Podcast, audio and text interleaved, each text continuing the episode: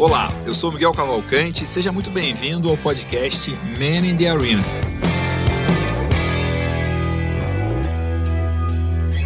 A gente fala aqui sobre empreendedorismo, sobre gestão, sobre negócio, sobre marketing, sempre trazendo empreendedores, fundadores de empresa, pessoas que têm a contribuir sobre esses temas e muitas vezes também saem temas que a gente nem esperava aqui nas conversas.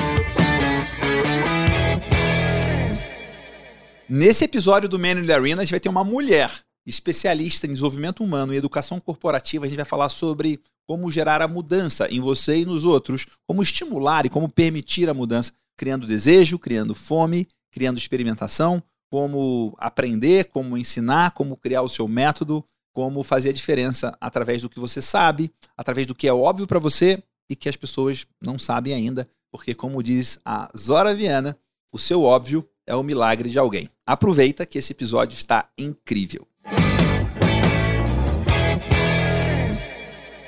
Olá, eu sou Miguel Cavalcante e esse é o Man in the Arena, um podcast sobre empreendedorismo, sobre marketing, sobre gestão e sobre os diversos assuntos que a gente acha interessante conversar com os convidados muito especiais que a gente tra traz aqui.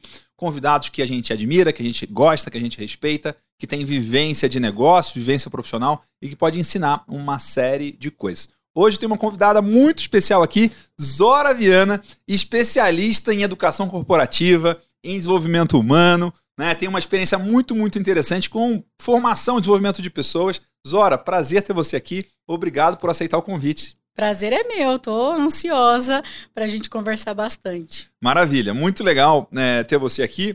Para a gente começar aqui, você estava falando ali antes de, de é, de começar sobre a sua origem, né? De onde uhum. você você nasceu ali entre Goiás e Tocantins é, e tal. Eu sou eu sou carioca, mas eu sou criado em Goiás, já morei em São Miguel do Araguaia, já morei na divisa com Araguaçu ali, uhum. né? É, quase no Tocantins na época que nem era Tocantins ainda. Então, explica aí pro pessoal da onde que a Zora veio, né? Então vamos lá, vamos já vamos começar com a crise de identidade, é. né? Bom, na verdade eu nasci em Araguaína, quando eu nasci era um estado só, né? Um, então ali era tudo Goiás. Então na minha certidão de nascimento eu sou goiana. E aí em 89 dividi o estado e passou a ser Tocantins.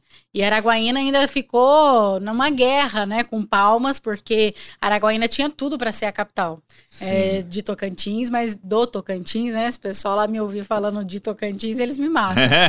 é, do Tocantins, mas Palmas acabou vencendo e se tornou a capital. E aí, na, no meu RG, eu sou tocantinense. Então ah, eu é? brinco que eu já nasci pronta para o desenvolvimento humano, né? Porque eu já mudança. nasci com crise de identidade. Para gerar mudança, né? Exatamente. É, você é especialista em mudança. Nasceu num estado e depois nasceu em outro, uhum. né? É, muito, muito bom. E ainda pari na Itália, né? Olha só, aí que legal e meu é, filho na Itália. É internacional, né? É, Itália, muito bom. Araguaína, no mundo rural, é conhecido como uma das capitais do bezerro bom do Brasil. Jura? Né? Olha, Onde tem sabia. muita pecuária de cria, né? Produção de bezerros e bezerros de altíssima qualidade. Então, Olha que legal. Araguaína é então. é famoso por isso. Não sabia, você disso você não sabia. Não, né, já vou registrar aqui.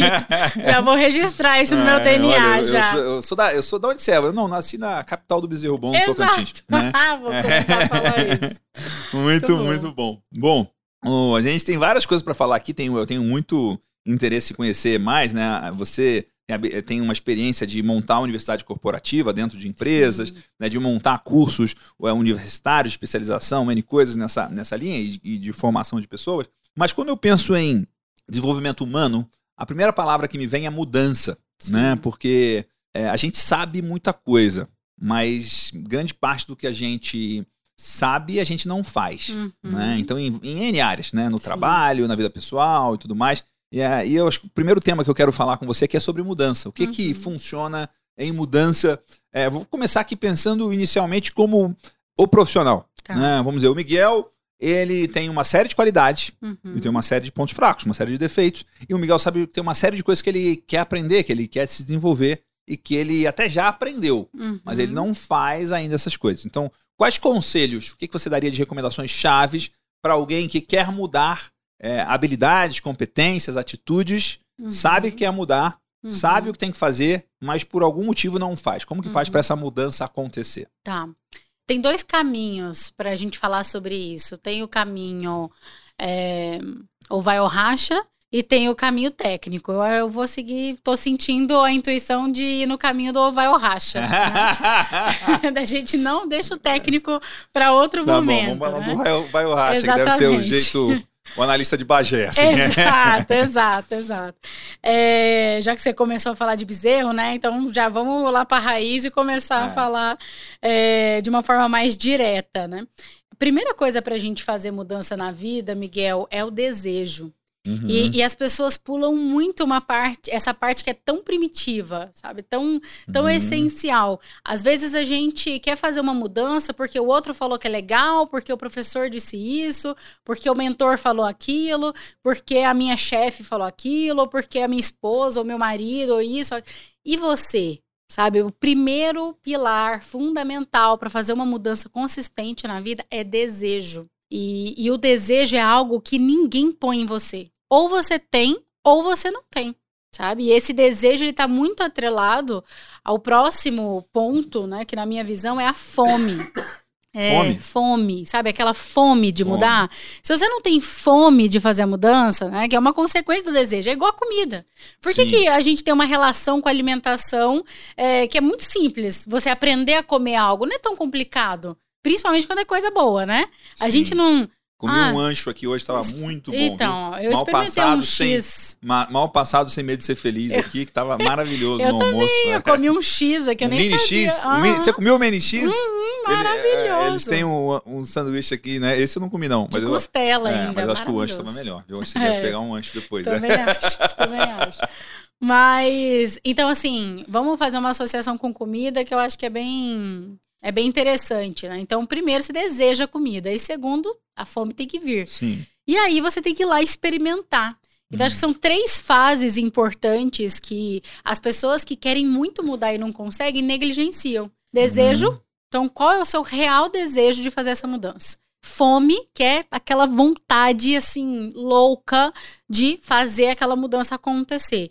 E o terceiro, que é testar, experimentar, provar, sabe? Começar aos pouquinhos, que as pessoas, eu vejo muito isso, né, com os, os, meus clientes, às vezes eles querem já, nossa, tudo pronto, Grande uma lindo. mudança radical já. Pô, né, vamos com calma, vamos começar com o método, né, eu brinco com eles, começa com uma coisa, né, porque você fica fantasiando com algo enorme, né, eu acho que dá para fazer comparativo com tudo na vida. Tudo, tudo, tudo. Igual andar de bicicleta. Você começa pedalando loucamente uhum. e subindo montanha? Não. Não. Você começa, às vezes, Hoje em dia não tem mais rodinha, né? A do não meu tem? filho.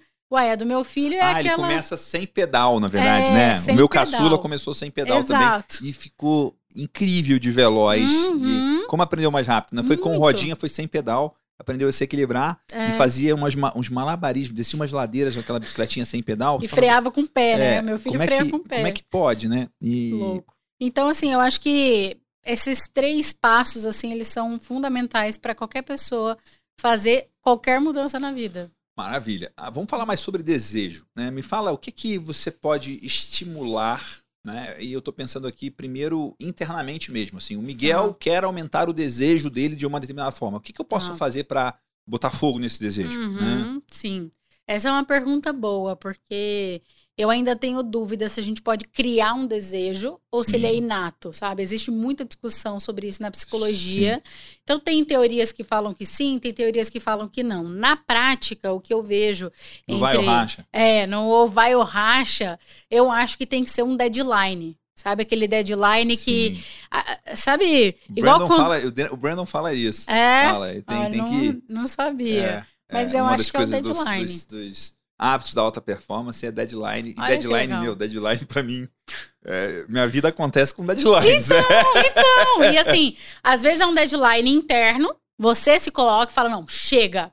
Pensa assim, as, as maiores mudanças que a gente faz na vida, elas vêm do deadline. Coloca a data, né? Você põe a data, ou você põe a data, ou a tua data é na hora que o insight vem. Você fala, acabou, agora é, eu vou resolver isso. Ou o, que é o pior, na minha visão, é o deadline vir de fora, né? Sim. Vir do chefe, vir da esposa, vir da amiga, vir do marido, vir... É agora ou pode ir embora? Exatamente. Pensa, as maiores mudanças que a gente faz na vida é na... Pode falar palavrão, Gui? Pode. É na porra do deadline. Pensa prova, prova, prova é deadline. Prova deadline, é. Prova é Gravação deadline. do Man da Heroína é deadline. É deadline. É, tem e você dia, virou pra mim, ó, de um dia pro É, outro. E, a- e aí você veio, né? Desejo altíssimo, tá vendo? Olha só que legal. Inclusive, o meu, o meu desejo de mudança é de ser mais organizado. E também que. É, Uma boa gerente ajuda. é, uma boa gerente. Pode né? Eu tô em busca de uma boa gerente. Pois inclusive. é, vou, você vou te antes ali, ajudar a é. achar essa pessoa aí.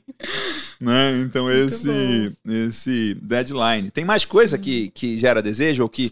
é, Eu não, eu não vou falar que é gera desejo, não. Eu acho que tem um desejo dentro de você, Tá. mas ele tá meio apagadinho, Tá. ou ele tá meio sufocado. Sabe Tá. aquele fogo que tá sem gás, Uhum. sem, sem, sem, Sim. sem vento ali nele? Sim, sem sim. oxigênio ali, tá meio coberto. Como Sem é que você tá lenha, aba- né? Você tá abafando o fogo, o fogo tá Uhum. quase morrendo porque ele tá abafado, mas ele tá ali. Deixa Sim. você Sim. soprar um pouco, ele pega de novo. Acho que tem formas, assim, um pouquinho mais tradicionais, né, de fazer isso, que é conviver com pessoas melhores que você. A gente acabou de voltar de um mastermind, né? Sim. E aí você sai de lá, eu brinquei com o pessoal, nossa, eu queria estar lançando hoje, né? Alguma coisa. É, acho que isso é um, um pontinho para se levar em consideração. É, outro ponto, estudar. Acho que estudar novas ideias, novas propostas, é, novos conceitos, é, novas pessoas, novas mentalidades, isso também Uhum. aumenta e, e às vezes até cria novos que você nem imaginou. Eu vou te dar um exemplo Uhum. pessoal. Eu tava ali com a minha meta, achando super ousada, achando super ousada a minha meta. Aí você andou com os malucos. Aí, de repente, não, antes disso, tá? Aí, antes disso, de repente, eu tô lá vendo, né? Assisto o Instagram do Flávio Augusto todo dia, né? Não perco um. Aí alguém fez ele, faz, alguma. ele faz live, alguma coisa assim? Não, ele Não. só faz stories por escrito. Ah, E aí, de repente, alguém fez alguma. Porque ele não é muito de ficar falando de número, ele não, ele não tem essa vibe de número. sim. já Ele passou só- dessa- desse nível, né? Exato, já tá no Já tá nível acima, de. acima do bi, não precisa falar sobre isso. Exato. Só que alguém fez alguma pergunta que irritou ele, sabe? Pareceu uma resposta Tipo, o irritada. cara escreveu com raiva. Exato. Ali ele tava- falou, tinha desejo ali, vou- né? Exato, É. tinha. Tinha desejo de esfregar na cara do cara que Ah, ele cala a boca, tava moleque. sabendo do que tava falando. Aham. E pena que eu não printei, que eu queria ter printado aquilo. E aí ele respondeu que eles, Eu na printo, época. o meu celular serve pra tirar foto e fazer print. print. Basicamente Cara, eu não pra isso. printo nada, Depois eu deleto WhatsApp, tudo. então. Eu não printo porque eu deleto tudo depois. Tem uma opção lá no iPhone, chama é, captura, é, captura de tela. Isso. Aí eu vou lá e deleto todas as capturas. Não, eu, meu, Ai, se eu eu perder isso, meu celular perde função. É, só serve. E eu já tenho uma, uma integração com o Google Fotos e já sobe todas as minhas todas as ah, fotos isso é pro Google bom. Fotos Isso é, isso é bom. infinito. né? Eu queria uma, um aplicativo que já organizava, reconhecesse print do Flávio. Ia pra pastinha do Flávio, entendeu? Mas ele vai organizar, se tiver a fotinho dele, vai organizar por foto da pessoa, identificar. Ah, vou pensar nisso aí, mas vamos lá. Ele virou e falou que eles estavam com 300 mil assinantes na WhatsApp Online. Cara, na hora que ele falou 300 mil É assinantes... mil reais por ano. É eu, eu nem, eu juro que eu nem pensei no valor. Eu sabe o que, que eu pensei na hora? Que é uma cidade. A gente tava falando de 300? Goianésia. Deve É. ser Goianésia. Não, não nem, será que tem tudo isso, né? É, são vários maracanãs, né? É, é, homem Maracanã. faz conta diferente.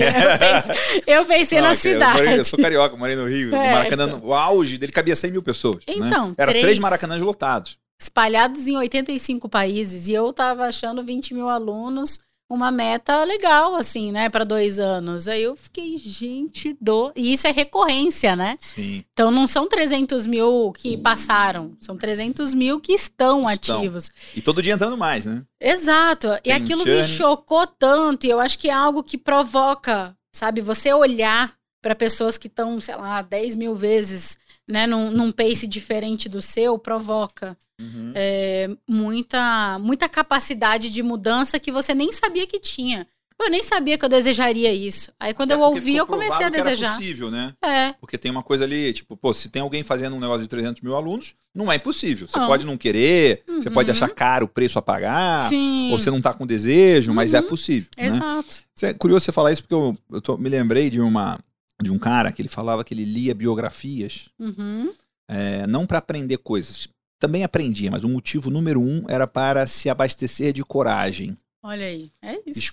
Conhecer as histórias de outras pessoas era uma Uhum. maneira de aumentar a coragem dele de fazer coisas incríveis. É isso. Porque ele lia histórias de pessoas que tinham feito coisas incríveis, que tinham Uhum. enfrentado coisas incríveis, que tinham dificuldades, defeitos e características que muitas vezes eram situações até piores que a dele. Uhum. Então, aumentava a coragem dele fazendo isso. Tem a ver com Uhum. esse. Tem. Gostei disso, né? E de você de você estudar como essa com essa com, esse, com essa intenção de Sim. aumentar o seu fogo interno.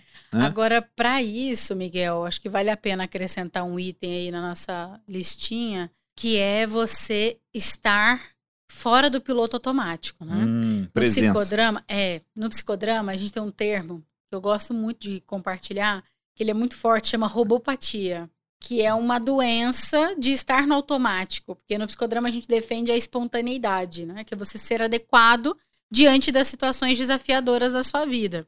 Robopatia, Robopatia é o oposto da espontaneidade, que é quando você entra no piloto automático. você virou um robô. É uma Isso. doença do robô. Isso. E se você está com robopatia, você olha uma mensagem dessa e não desperta nada em você.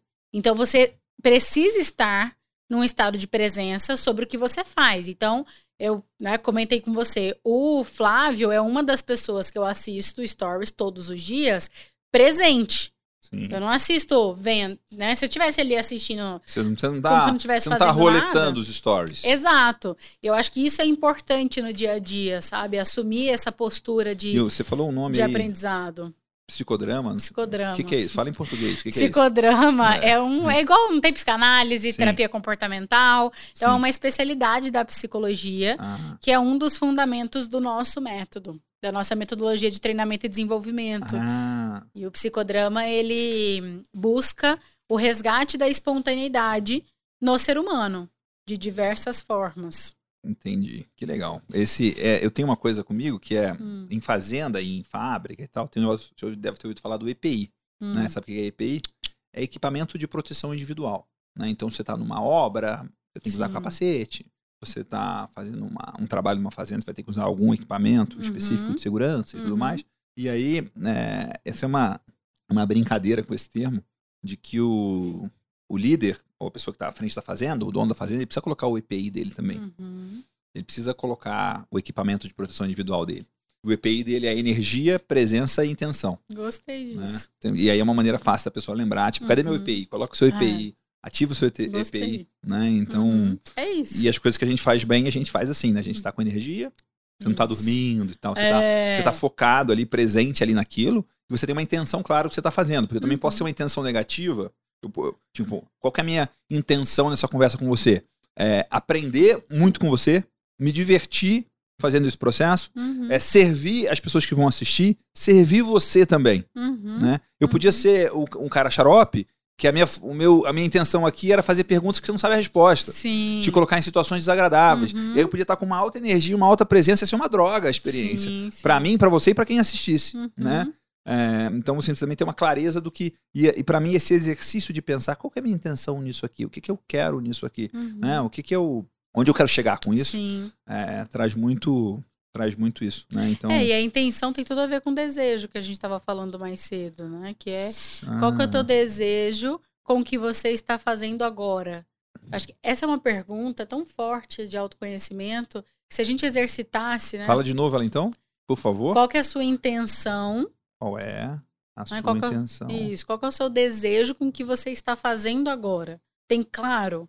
E observa, a maioria das pessoas que tem clareza do porquê elas fazem o que elas fazem, elas prosperam, elas crescem, elas evoluem muito mais rápido do que quando você tá lá na robopatia, um dia após o Robopatia é outro. muito boa. Eu vou usar esse termo aí.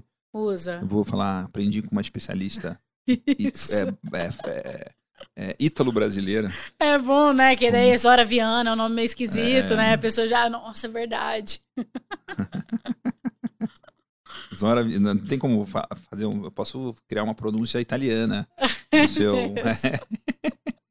é muito bom. É, ah, mas eu adorei isso aqui, que a intenção, né, e tudo que. E, e olha só o que tá me vindo, assim, tem um, um outro episódio que eu gravei aqui, que a pergunta que ele me fez foi muito curiosa, que é quem você está se tornando com o trabalho que você está fazendo? Uhum. É muito precioso. Que é uma coisa isso. mais de longo prazo, mas é uma construção diária, né? Uhum. Mas é qual é a sua intenção, qual é o seu desejo com o que você está fazendo agora. É. Se você está na robopatia, não tem desejo nenhum. Então vai ser uma coisa sem. Uhum. E, e isso vai muito ao encontro, né? uma, um lema lá na empresa que é: primeiro você escolhe a vida que você quer, depois o tipo de carreira que cabe nela. E as pessoas fazem o contrário, né, Miguel? Elas escolhem primeiro a carreira, até porque o nosso sistema educacional ainda está é, tá num processo de amadurecimento. Eu tenho muita. Fico muito feliz, inclusive, com as mudanças que estão acontecendo no ensino médio, porque vai favorecer isso. Uhum. Mas a gente escolhe carreira por escolher. A gente não escolhe por dom, por habilidade, porque a gente experimentou. Não é intencional, né? Não. Você imagina. tropeçou e caiu ali. O seu pai falou pra você fazer. Exato. A adolescente tá moda, não consegue né? ser intencional, é. sabe? É um processo muito difícil. E. Nem adulto consegue, né? Tipo, pois é. Pois é. É difícil, né? Tipo, Pior, robopatia né? é uma doença. Até adolescente é doença que às vezes consegue mais que adulto, é. né? Tipo, com 18 é... anos eu não sabia o que eu queria fazer da vida. Pô, com 42 tem um monte de gente aí que não sabe também, né? Uhum. E aí a gente Ou até traz... sabe, mas não tá fazendo. Não tem coragem, é. né? E, e aí tem muito essa questão. Aí você fica tentando enfiar a vida dentro da carreira que você escolheu, ao invés de fazer o inverso. Então, primeiro você escolhe a vida que você quer, depois o tipo de carreira que cabe nela, sabe? Isso a gente leva muito a sério, é um dos lemas né, que a gente tem lá na empresa. E eu gosto muito de trazer, porque vai muito ao encontro dessa robopatia versus intenção. Que legal que você está falando isso, eu adorei esse. Primeiro você escolhe a vida que você quer, e aí eu anotei de coisas que você que eu já sei que você é super especialista em carreira, a gente vai falar de carreira também. Mas, eu não aguento, eu tento é. deixar de lado, mas. Ah, é? Você está tentando fugir desse, desse. Não, não é fugir. Essa é, porque... essa é uma carreira que você está tentando fugir para poder levar uma vida que você quer levar hoje, é isso? É, exatamente. É, mas você pode só dar uma palhinha sobre, sobre isso, mas o. E aí o que me veio, sabe, uma coisa muito. Uma coisa muito pontual, uma coisa bem tática, assim, uma coisa pequena. Uhum. Mas, por exemplo, você estava falando dos stories do Flávio Augusto. Sim. Né? Tem pessoas que têm uma dificuldade muito grande de fazer stories. Muito. De gravar vídeo e tal.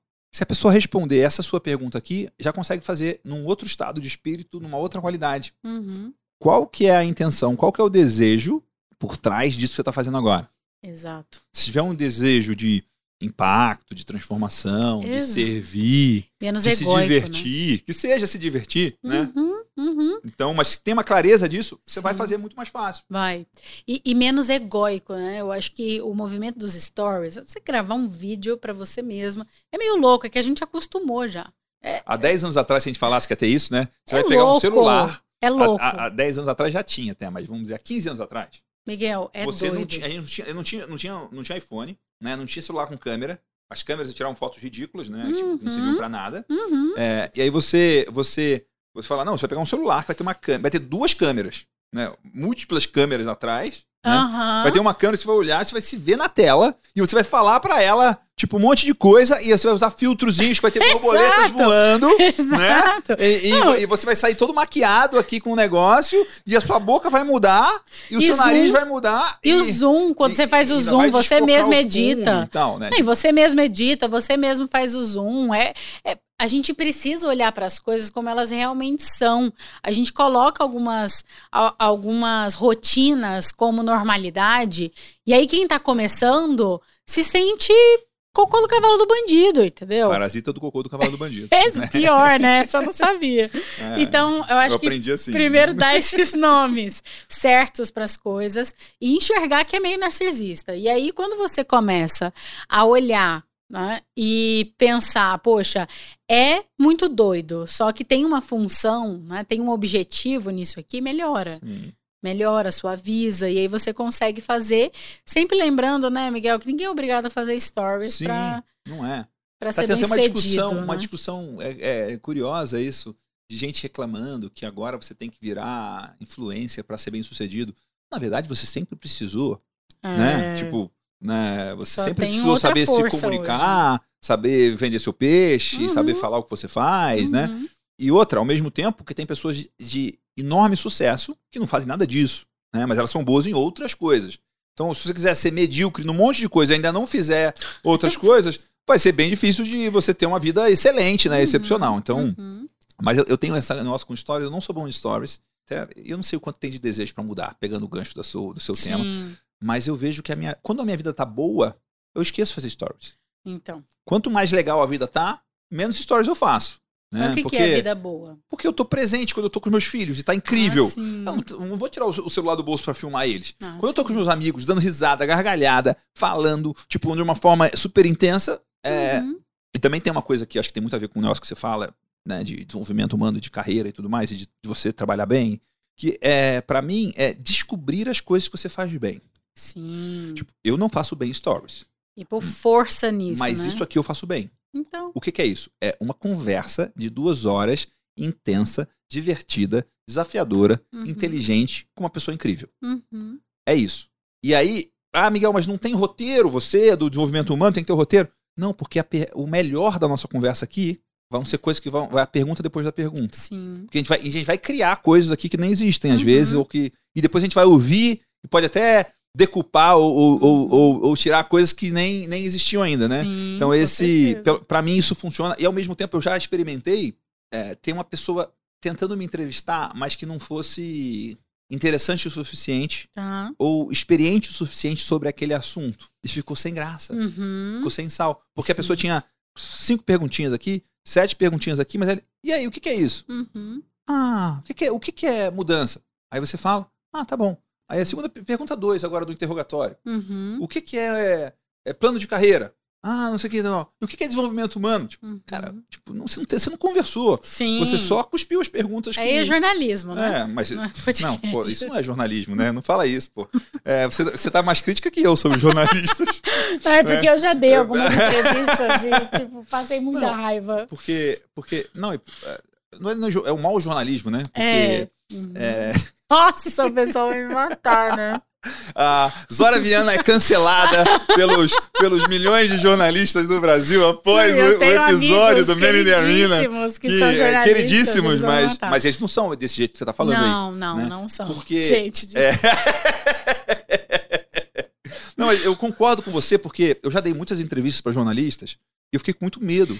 então, Porque eu tava falando com uma pessoa e ela tava me fazendo perguntas que claramente ela não entendia nada sobre o que ela tava fal- Exato, falando. exato. E aí ela fazia perguntas de, de, de acompanhamento da pergunta ou de, de esclarecimento que eram mais sem noção ainda. Você fala assim, cara, então, essa pessoa vai escutar tudo Era isso, e isso vai eu tava- resumir É, e vai colocar pronto. palavras na minha boca. pronto. Meu Deus Pronto, do céu, pronto, vai ser um mais calma. desastre. Tô E mais aí- calma. Você traduziu aí- agora meu sentimento. Fiz o download, fiz o no, download. no psicodrama se chama duplo. Duplo, Duplo, anota aí, é O que que é duplo. duplo? É uma ferramenta que a gente utiliza para expressar a emoção que o outro não consegue dizer em Ah, palavras. Por exemplo, é. Por É exemplo, se eu não tivesse feito aconteceu. duplo aqui, você seria cancelada por todos os jornalistas do Brasil. As chances né? de eu em, ser em ainda. especial os iniciantes que não sabem o que estão fazendo Exatamente. e vão ficar bravos quando você falar. As chances. É, né? As As chances. Mas, gente, me desculpa. É. Vocês entenderam o que eu quis dizer, vai. Não, mas, mas é, e é isso, assim, os melhores jornalistas que a gente conhece são pessoas que conhecem a fundo aquele assunto que eles estão escrevendo. Uhum, uhum. Elas conseguem ter conversas interessantes. Eu- o meu nome para isso, eu não sei se é o melhor, mas é conversa desafiadora. Sim. Porque não é que uma conversa que é um, não é um, não é um debate, não é um embate, eu não tô te atacando, você não tá me atacando, Uhum. mas eu não posso estar com o meu cérebro desligado aqui nessa conversa.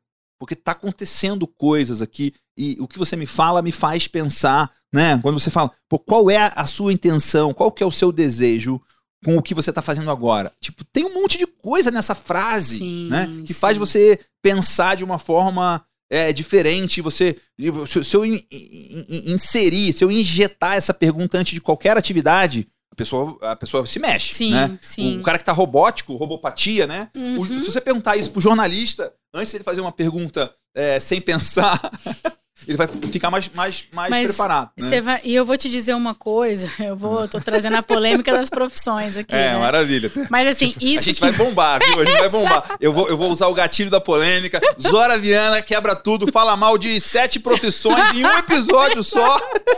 E o slogan do meu É, método é, cinco profissões em uma certificação. É, Mas tudo bem, vamos lá. Ó, é, mas isso vai muito. Isso que você tá falando. As sete profissões do passado, né? Mas isso que você tá falando tem muito a ver com o coaching. Ah, Acho que o, a profissão coach é uma profissão que ela. É, muito da força dela e de como ela cresceu no Brasil vem ao encontro desse tipo de pergunta. Porque essa, uma pergunta Perguntas como essa- poderosas. exatamente. São perguntas que todo coach que faz uma, né, uma certificação boa, bem feita, aprende a fazer. E isso traz um nível de profundidade que as pessoas que estão na robopatia, estão tão no, no automático, elas não fazem. Elas não se perguntam, elas não olham para isso. Então, essas perguntas mais abertas, poderosas, com bastante ênfase, focada no comportamento, que vem também da terapia comportamental cognitiva, elas têm muito esse poder. E quando a gente aprende a fazer com a gente mesmo, aí esse poder multiplica por mil, né? Que legal. Você está falando isso aqui, eu estou lembrando do. É, eu lembro de ver um, um TEDx que era sobre perguntas, porque as perguntas movem o mundo. Já Mas vi. eu me lembrei de uma outra coisa também, que na formação de, de coaching de alta performance do Brandon, que eu fiz, eu fiz em 2016, mas já refiz várias vezes e esse ano refiz de novo. Tem uma coisa que ele fala que é muito interessante, que é less words, more emotion. Menos palavras, mais emoção. Uhum. Você tem que falar com peso. Você não pode ser um robô uhum. só, tipo, pronunciando aquelas uhum. palavras. Tem que ter uhum. vida naquilo, né? Uhum. Uhum. Essa, essa pergunta aqui não dá para falar. Qual não é dá. a sua intenção? Você nem consegue. É, você nem consegue. Você nem né? consegue. Até consegue se eu forçar aqui é. é para fazer um, uma, uma sketch de humor, vai. Já dá um ciricutico, é, não já dá? É uma coisa tipo, num. Peraí, eu tô morto, né? Tipo, eu tô. Se eu, se eu fizer a pergunta sobre intenção sem intenção, né? Tipo, é, é, eu tô quase um defunto, né? Então, é. no, no, isso aqui é uma coisa muito interessante. É igual o que te impede. Eu adoro essa pergunta. O que te impede? Não dá pra você falar, ah, o que te impede? A palavra nem deixa você falar o que te, que impede, te impede, sussurrando. Você já Aí você tá fala. Tá pedindo pra pessoa dar uma, uma, uma, desculpa, reclamar. É isso? É, exato. Quando a pessoa fala assim, ah, eu tô procrastinando tal, o que que te impede? O que que realmente te impede? Eu adoro a palavra realmente. É um vício de linguagem que eu tenho. Tudo eu coloco realmente no meio, porque fica com mais ênfase. A pessoa pensa mil vezes antes de, de fazer uma resposta fajuta, sabe? Você conhece o, o The Work da Byron Kate? Não. Não? A, a Paula Abreu que me apresentou isso aí, que é muito interessante, é, que é todas as coisas que você tá te incomodando na vida, uhum. você se perguntar, isso é verdade? Gostei. E aí a segunda pergunta é, isso é realmente verdade? E na maioria das vezes não é verdade. Não. Né, a gente só tá criando uma história uhum, e tal. Uhum. Não, não tem nada te impedindo, só tem você mesmo então. com uma desculpinha ruim mas quando pergunta o que te impede, talvez você não vai responder. Mas quando o que realmente te impede, uhum, né? É. é. Pensa no seu colaborador. Ele tá lá reclamando, ah, cheguei atrasado, não sei o quê. Mas o que realmente você fez para ser pontual hoje? Cara, ele vai olhar para você, porra, eu podia ter acordado mais cedo, entendeu? Sempre vai cair no, na realidade de na que real, né? a pessoa poderia ter feito algo para prevenir aquele Sim. problema. Adorei o primeiro passo, o desejo. Vamos falar sobre fome. Como é que aumenta a fome? Também que né? você não se é? perde, né? não, tá vendo que é sem script nenhum, é. sem roteiro nenhum. Tá tem um né? caderno aqui, tem as coisas chaves Poderoso. aqui, vai, vai embora, gostei, infinito. É. Gostei, gostei. Tem que comprar o Remarkable, você vai é. adorar. É ah, eu vi você lá. usando lá, mas eu gosto de caneta, eu gosto de papel, eu gosto de, né, esse então, eu, já, eu já, vi isso aí, mas eu achei legal, mas eu não vou ter, não. Tô zero desejo de ter aquilo. Entendi, entendi. Achei muito legal, mas obrigado, não quero, não. vou te mandar as 20 páginas do Mastermind já digitadas, ah, vamos quero, ver se você vai gostar. Ver, eu quero ver. É, vamos lá. Fome. O que, que você quer saber sobre fome? Como é que aumenta a fome? Como, como que gera fome? fome? Como estimula a fome? Como. Oh, vamos, é, vamos, pensar na fisiologia? Vamos pensar na fisiologia? Se a gente fizer uma analogia com a fisiologia, começa com cheiro. Sim. Então você tem que sentir, eu, eu brinco, né? Lá em casa eu falo, ai gente, vamos dar uma volta lá no shopping que eu quero sentir cheiro de riqueza, cheiro de coisa boa. Aí, aí a gente vai no JK e vai, tá vendo? Olha o cheiro, de, tem cheiro. Você vai normalizar riqueza. a riqueza, né? Exato. Fala, Aquele pé direito volta. alto. Né? Isso. Né? Mármore. Tem alguns elementos. Então, Sim. Então, assim, acho que tem que olhar para o que, que você quer fome e você tem que sentir o cheiro disso. Onde é que tá o cheiro disso? Por que, que a gente vai para o mastermind? Porque tem cheiro Isso. de crescimento, de força, de Sim. energia, de fome, é, colaboração, só é, especialmente, né, um, uhum. não sei se você faz parte de outro, mas o do Damásio, que ele, Sim. por ele ser genuíno, eu tenho meu, ele atrai. desse, eu participei de outros, Então, né? ele atrai gente, gente legal, gente do bem, então é cheiro, sabe? Eu acho que o cheiro é o primeiro para aumentar a fome. É, acho que ver né? Enxergar a visão. Acho que todos os. Se você ativar os sentidos, hum. ó, visão, audição e o sinestésico, tem o espiritual também, mas não sei se a gente precisa entrar pode, nessa. Pode entrar, pode. Bom, não tem. E tem a, a parte espiritual. Se você ativar esses quatro Como é sentidos... que ativa a fome espiritual? É. Cara, aí vai depender muito do que, que é espiritualidade pra você. Sim. Mas, Mas tem, um exemplo, tem assim. alguns. Ó, uma coisa que me ativa muito a espiritualidade é silêncio. Ficar Hum. calada. Ah, eu amo ficar calada, Miguel. Você gosta? Sim. Eu adoro ficar em silêncio. Às vezes eu acordo mais cedo só Hum. pra ficar em silêncio acordada. É, obrigado por isso, sabia? Porque ouvir você aqui tá me ativando uma série de coisas sobre. é, Eu tô fazendo essas perguntas não é por acaso, né? Porque eu quero saber isso, porque eu quero ativar, eu quero aumentar meu desejo, minha fome, né? E parece que tá, tipo, eu tô sem. O steak tá longe, sabe? Sim. É, e aí eu não tô sentindo o cheiro, Uhum. eu não tô vendo ele, Uhum. é, né? Não tô sentindo né, as fibras na minha boca eu mastigando, Então. né? Tem que estar provando isso mais. E esse, tem essa questão do silêncio, né? Silêncio é uma coisa muito rara hoje, né? Muito. Porque a gente está no ruído do celular, a gente está no reativo do celular, a gente tá, Uhum. né, a gente não tá escutando a gente, né? Exato. E você sabe que eu aprendi um negócio com o Maxwell que eu nunca mais vou esquecer na minha vida. Que todo líder precisa. Líder, não necessariamente de pessoas, mas todo, toda pessoa que se sente líder na vida, Ah, ou que quer ser um líder na vida, você precisa do seu momento da poltrona. E aí, o que que é o momento da poltrona? É uma hora da sua semana programada. Anota isso, porque eu pratico até hoje. Eu tenho uma hora da minha semana programada apenas pensar. Eu me desconecto de tudo, sento na minha poltrona e penso por uma hora, sabe? Coloco o despertador pra tocar e só penso. As sem minhas escrever, sem nada? nada. Parada, Só sentada? Pensando, pensando, pensando. Pode ser andando? Pode, pode ser andando. Eu- Ele eu fala brinco- da poltrona, eu né? brinco que a minha empresa me paga para andar, me Ah, paga é? para correr, porque eu tenho excelentes ideias andando e correndo. Eu também. Eu, isso é verdade, eu E também. dirigindo também eu tenho excelentes ideias. Mas eu acho que você deveria experimentar Eu irei. a poltrona. Que não deve ser à toa que ele falou da poltrona. Não sei nem quem é Então, Maxwell, mas tipo, é o John gostei. Maxwell, ele é maravilhoso. É um Ah, o cara de liderança treinador. americano, é, sei, tem vários é, livros dele. É, ele Eu é te- achei que era o. Maxwell lá de, lá de Araguaína, tal, uma coisa assim. Não, não. Poderia Podia ser, claro, né? E seria tão Poderia sábio ser, quanto, né? Exato. Mas não, Mas você é falou de um Maxwell. jeito, você falou de um jeito Meu como o Maxwell, Maxwell. Maxwell, tem o, o Robert Clayton, tem o Eu tô mandando o- mensagem, é. é igual o Robert Tiger, né? É. O CEO da Disney. Eu mando mensagem para uns caras assim que eu admiro muito.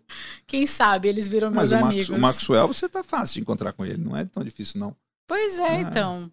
Tô, tô, preciso começar a ficar um pouquinho mais, aumentar minha fome Tem, tem uma de coisa, conhecer esses caras. uma coisa que eu aprendi assim, que é, se você for prestar atenção e no nível que você tá hoje é mais tranquilo do que você imagina, é, o conceito que eu aprendi do pay to play, pagar para jogar. Uhum, uhum. Se você for lá no site do, Max, do, do, do Maxwell, no Sim. de Araguaína, lá dos Estados Unidos, e, e, e ver o programa mais top dele de, Sim, de cinco dias, de dois dias, de três dias, que é com Sim. pouca gente, sim. vai ser alguns milhares de dólares que você pode pagar por isso. Uhum, uhum. E você vai estar próximo Pois é. dele. E, e tem uma coisa que é. Falava isso nos meus eventos. Um evento, ele tem a. Ele cria a oportunidade de você respirar o mesmo ar que pessoas incríveis. Uhum, sim. Eu me lembro numa certificação do Brandon, e eu já fui várias vezes, né? E é mais melhor porque você faz isso, você não vende coach. Não, não vendo coach, mas eu, eu tinha cinco dias vendo o Brandon performar. Sim. Tava vendo como ele faz. E ele é um cara de verdade, real Uhum. deal, sabe? sim. Então, e aí, uma das coisas mais marcantes, eu lembro que tava com a Paula, acho que isso foi em 2017. Eu tava, ele mandou fazer um exercício assim, e era, esses eventos são um pouco menores, né? Tinha, sei lá, umas Uhum. 200 pessoas por aí. Uhum. E aí ele tava no palco. Só que ele tinha mandado um exercício, ele não tava dando palestra, as pessoas estavam fazendo os exercícios. E aí ele tava falando com umas duas ou três pessoas. Você via que tinha intenção, Sim. que ele tava presente, o EPI Uhum. dele tava altíssimo mesmo. Uhum. Né? Ele tava respondendo qual que, é, Sim. qual que é o desejo, qual que é a intenção do que eu tô fazendo agora. Ele tá falando com duas pessoas lá. Sim. Eu olhei e falei, olha, esse cara é incrível. Olha, ele não tá à toa no mundo. Uhum. Ele não tá a passeio, né? E esse exemplo, né? Esse é o cheiro que você falou, né? De ver, né? Isso é muito, é muito poderoso. E ao mesmo tempo você vai ver que as pessoas, você pode fazer as mesmas coisas, né? Tem, tem passaram por perrengues talvez maiores, você só não, não fez ainda aquilo, né? Uhum. Então, é, e, e ao mesmo tempo tem coisas da sorte, porque eu, eu já gastei muito dinheiro com o Brandon, mas a melhor experiência que eu tive com ele, sabe qual foi? Hum. É, em 2019, a Paula fez um evento no Rio Uhum. Em que o Brandon veio palestrar. E basicamente foi a Paula palestrando, teve uma outra palestra. Eu, por acaso, fui num painel que ela chamou lá, era uma experiência mastermind para Uhum. cada um dar um feedback de um ou dois minutos para uma pessoa fazendo uma, um- uma questão individual. Só que o Brandon, ele chegou, sei lá, no meio do primeiro dia, e tinha dois dias, e ele ficou no backstage o tempo todo. Uhum.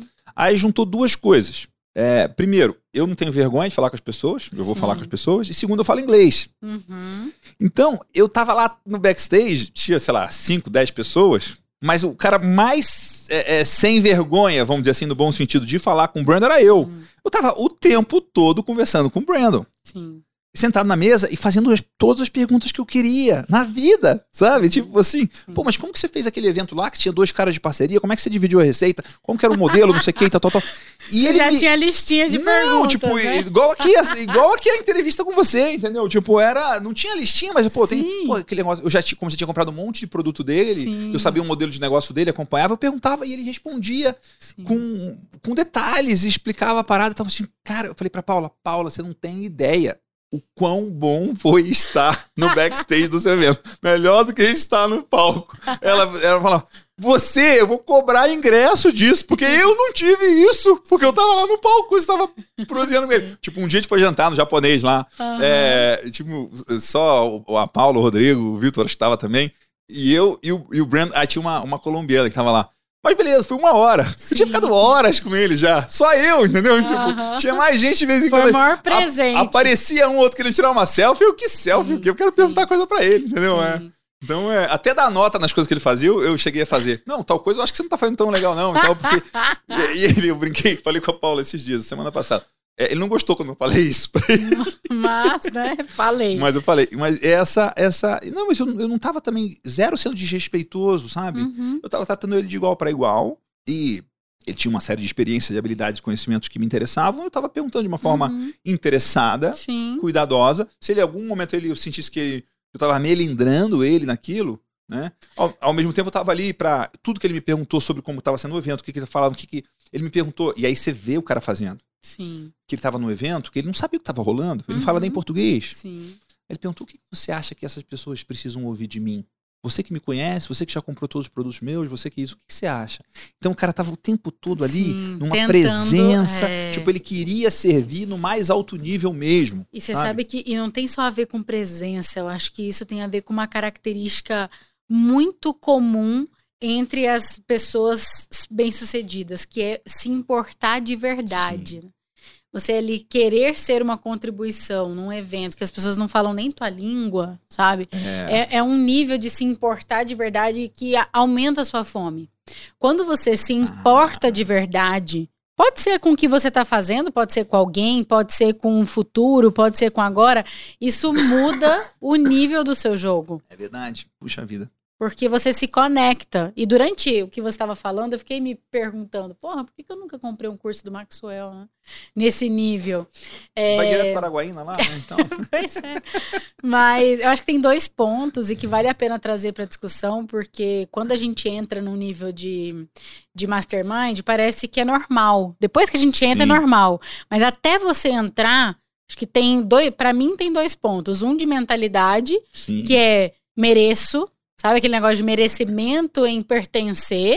Uhum. E segundo, que é algo que não é nada filosófico, é bem prático, mas que é o falar inglês, né? Tenho certeza que muito de eu ter adiado foi porque o inglês nunca foi a, né, a, a prioridade máxima na minha vida. E aí você, porra, vai lá. Eu já fui em alguns, tradução, não sei o quê, Mas não é a até que eu mesma me coisa. irritei e falei. Dane-se, não vou mais. Agora eu só vou quando eu entender sem precisar de intermediário, sabe? Sim. E eu acho que isso aumenta a fome. Porque quando você sabe um outro idioma, especialmente o inglês, Sim. que te, ace- te coloca em acesso com o mundo inteiro, é, isso é capaz de aumentar a sua fome. É, saber outro idioma, para mim, assim, eu vejo que pô, se você mexe com marketing, se você mexe com negócio, Exato, tem que se saber. não saber inglês, você tá muito atrás do mundo. Uhum, Porque o que tem de conhecimento disponível, de graça, ou muito barato, ou até bem caro, mas que você só vai ter acesso nisso. então, né? As pessoas falam, Miguel, você tem- conhece todas as estratégias dos Estados Unidos, não sei o quê. Cara, eu falo inglês, eu acompanho então, as coisas que me interessam. Né? Exato. Né? Eu sou curioso, sou interessado, sou estudioso, é, sou empenhado nas Sim. coisas e, e, eu falo inglês. Né? Só que eu decidi trazer esse ponto porque é o óbvio que não é óbvio, Sim. né, Miguel? É, é o básico do básico que a gente deixa para depois mesmo, assim. Eu fui é. correr, olhar para isso de verdade próximo dos 30 anos, sabe? É, mas, mas se você quiser. É, tem uma coisa assim que é se você escolher alguma coisa, você consegue, né? Se você escolher Sim. falar inglês. Sim. Só que aí você tem que, para mim, assim, uma das receitas de fazer isso é fazer é matar dois coelhos com uma caixa d'água só. Ah, eu quero aprender sobre liderança. Eu gosto do Maxwell. Sim. Então eu vou assim contratar um professor de inglês uhum. que a gente vai estudar só o material do Maxwell. Uhum. Foi assim que eu expandi. É. Foi só assim que eu virei a chave. Eu já tinha feito de tudo. É. E aí, quando eu comecei. Não eu, tinha feito de tudo, né? O meu. É. é. tudo antes disso, né? Tudo, todo tradicional eu já é. tinha feito. Todas as escolas. E aí chegou uma hora, o meu não foi estudar algo, foi é, uma palestra em inglês. Hum. Eu criei esse deadline para mim. Hum. Até 2022, começo de 2022, eu quero ser capaz de dar uma palestra sobre o meu know-how em inglês. Sim. Porque como é que eu ia participar de um mastermind se eu não sabia nem falar o que eu sei fazer em inglês? Então esse era o meu deadline. Sim. E aí foi. E dar palestra é mais difícil do que. Entender. Do que conversar entender. Exato. É, eu subi é. a régua e fui. É. E funcionou. Já tá pronta? Quase. Quase. 2022. 2022. Janeiro de 2022. 2022. Não trabalhamos com antecipação. Estamos, é, estamos já estamos em agosto, indo para setembro. Sim, mas você sabe que aí a Paulinha me, me chamou para um evento do Mastermind dela, uma palestra da Bari. Sei. E aí eu, eu tive a palestra dela. inteira. Putz, eu Entendeu? fiquei feliz, super. Ela fala bem, ela fala bem. Ela fala bem, lógico, é. ajuda muito, mas assim, eu entendi super, sem tradução. Então você tá entendendo bem. E aí eu falei para ela, falei, Paula, foi mais do que foi foi simbólico, Aí sabe, a Barry é ótima, nossa. nossa. E você e você, isso é uma coisa muito interessante, porque você tem um nível ótimo. Então você vai na palestra da Barry, você vai fazer perguntas inteligentes. Uhum. Ela vai gostar de você. Sim. Você vai num evento internacional e você vai lá depois falar com ela. Tem um monte de gringo que não fez a pergunta legal que você fez. Uhum. E aí a pessoa vai olhar para você e falar: pô, essa pessoa aqui te respeita pelas suas perguntas. Uhum. Né? Exatamente. E você cria conexões e proximidade por causa de. Na tradução acabou, você entendeu tudo, mas não Fim, tem o. Não tem. Não tem o. Isso aumenta a fome, sabe? Que legal. Parece. Então, se você está entendendo palestra completamente sem tradução, já tá meio caminho andado. Tô, né? graças é, a Deus. E é, e é, curioso porque você está falando isso, estou lembrando aqui. Eu morei nos Estados Unidos de nove, um ano, entre agosto de 99 e agosto de 2000. Ganhei uma bolsa da faculdade, da uhum. CAPES, para passar um ano de graduação sanduíche. Uma bolsa legal. que existia uns dois anos ou três anos, eles já viram que era muito caro e uhum. trazia pouco benefício. Já tiraram. É, tiraram, né? Mas foi maravilhoso, porque eu passei Sim. um ano nos Estados Unidos com tudo pago. Uhum. A passagem foi paga, a tuition da faculdade foi pago, e eu tinha uma bolsa de 800 dólares por mês pra Gente, curtir a vida. Que né? maravilha. Né? Maravilhoso. Meus pais economizaram comigo quando eu morei nos Estados Unidos um ano. Literalmente, tipo, pararam de me dar mesada. Uhum. Né? E aí eu fui voltar para os Estados Unidos só de novo em 2007. Tinha voltado em agosto de 2000. E 2000. Uhum. Só em 2007 que eu fui voltar para os Estados Unidos, que eu fui contratado, convidado, contratado para dar uma palestra numa convenção global de uma empresa de nutrição animal. Ah. E eles me contrataram para dar uma palestra sobre o Brasil, sobre pecuária no Brasil. Uhum. Nessa palestra que tinha gente do Brasil também, mas tinha gente de vários lugares, era nos Estados Unidos. E aí eu falei, pô, tem que estudar meu inglês, renovar meu inglês para ir dar palestra. Uhum. E aí, é, a palestra não foi boa, não foi uma palestra incrível. Uhum. E o meu inglês estava bem mais ou menos. Mas eu, assim, ninguém reclamou. Uhum. Mas eu reclamei, Sim. sabe? Eu olhei a palestra e falei, pô, essa palestra aqui podia ser melhor, né, meu? Tipo, tinha que ser uau. E não foi uau, Uhum. né? Foi boa. Ou, Sim. né? Mas, eu, quando eu fui para os Estados Unidos, eu falei, que absurdo que demorou sete anos para eu voltar. Porque isso aqui é um MBA de marketing só entrar no avião. Uhum. É um MBA de operações, é um MBA de Sim. processos. Ensina muito, eu vou vir todo ano. Uhum.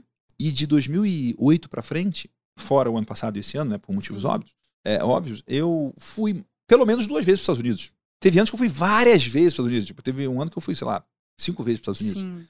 Cursos e tal, e isso expandiu muito. E aí também aconteceu uma coisa que eu, desde então, eu não fiz mais aula de inglês. Mas eu escuto, ah, compro todos os cursos em inglês. Uhum. Eu escuto audiobook em inglês. Sim.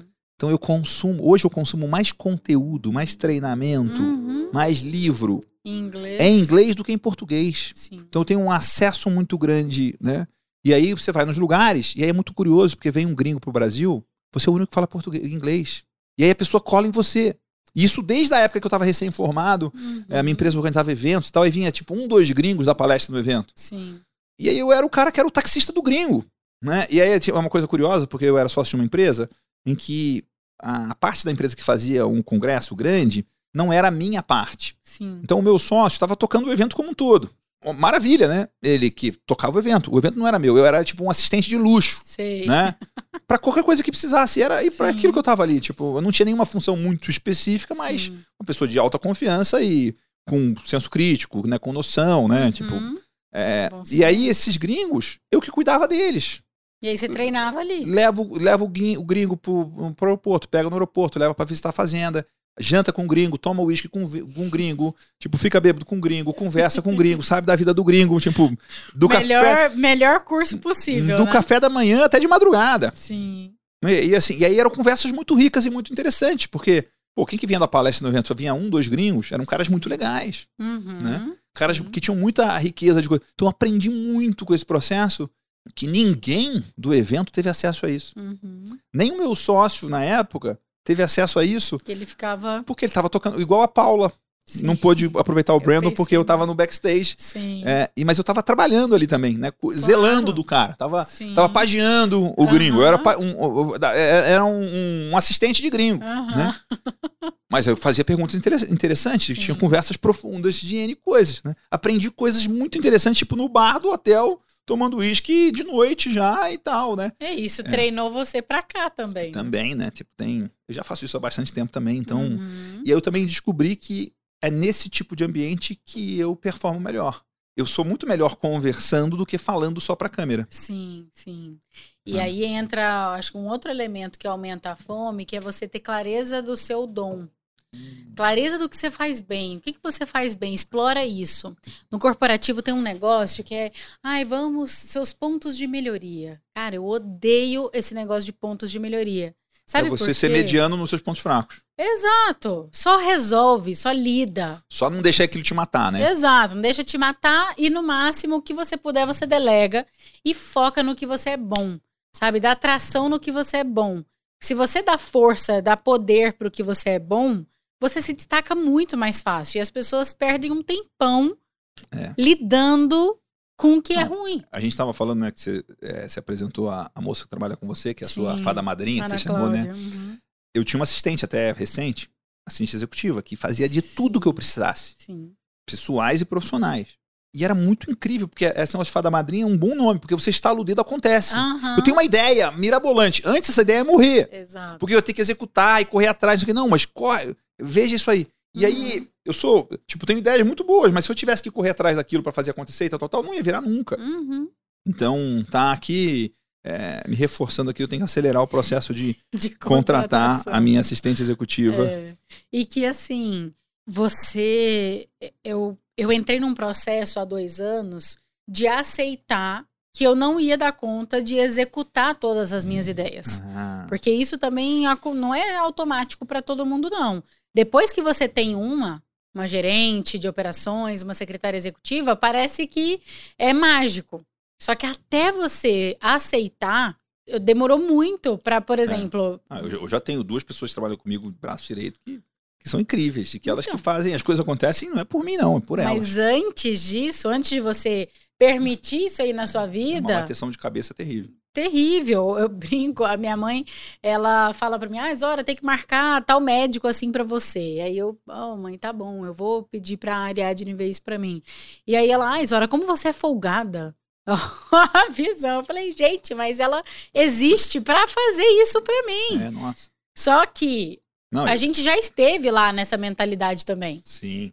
Até você aceitar que você pode delegar e tá tudo bem, né? Lindo. é, as pessoas fazerem pra você é um processo. E isso também aumenta a fome. Por quê? Eu fiquei muito mais produtiva, minha Claro. empresa ficou muito mais Porque lucrativa. você só faz na sua habilidade única, só na sua Exato, magia. Você mexe na, exato. só. E você está descansando, né? Porque esse tempo de silêncio que você Uhum, falou, uhum, né? É você tá, ter exato, tempo para respirar, ter Uhum. tempo para pensar, exato. tem tempo. O caipira fala: ficar à toa é ruim, mas andar à toa é bom. Hum. Né? Então, andar à toa, você andar Sim. à toa, você poder ir nos lugares, tipo, vou, vou almoçar no shopping, num restaurante top, tipo, vai ser uma ideia lá, boa. Uhum. Eu poder se dar o luxo de ir num lugar que vai gastar uma hora pra ir, uma hora pra voltar. Exatamente. Porque tem outras pessoas executando e fazendo a única coisa delas, né? Sim. Porque quem tá executando é porque essa é a melhor habilidade da pessoa, é Sim. executar, não é criar. Se fosse Sim. criar, ela tava no seu lugar. É. Então, acho que isso é muito importante. e A gente, às vezes, leva muito tempo para reconhecer isso. Perde muito tempo e perde fome. Porque você tá ocupado ali naquele vulco-vulco do operacional, sabe? Que legal. Puxa vida. A gente falou de muita coisa, olha. Uhum. De. Não sei se tá no seu script Também já tô todos esses, impressionada. todos esses pontos de fome, olha só. Né? Tô impressionada. É, Quero tá. um print depois Tá dessa, desse caderninho. vou. o- o- É o Writable, que é o nome do negócio? É, remarkable. Remarkable. É, o meu caderno é Remarkable. né? É, É que Remarkable é memorável, né? exatamente. É, e o meu caderno não tem baixa autoestima também, não, viu? Não, ele já né? acha que ele é memorável mesmo. né? Entendi. então tá bom. Muito bom, muito bom. E sobre o experimentar? O que, que a gente fala- pode falar mais sobre o experimentar? Sobre aos poucos, sobre, como a minha avó dizia, né? Comer o mingau pela beirada, ou andar de Pois é. bicicleta. O que, que você é. fala sobre Comer experimentar bolo no quente, né? processo de mudança? comer o bolo quente. Você sabe que nisso os americanos eles também têm muita coisa para ensinar pra gente que eles erram muito mais rápido. Eles erram rápido, consertam rápido. Esses dias eu fui responder uma seguidora lá nos stories e ela fez exatamente essa pergunta: "Ai, Zora, como que eu começo com tanto medo? Como é que eu arrumo coragem?" E ela tava sofrendo, sabe? Foi uma pergunta, eu Você senti o sofrimento. a, a dor, né? Eu senti o sofrimento dela. E eu tinha acabado de atualizar o Instagram no meu celular e tinha visto que ele estava na versão 200.1. Aí eu falei, 200.1, porque teve. du- 200 é a versão completa. O ponto 1 Isso. tem N versões dentro da 200. Exato.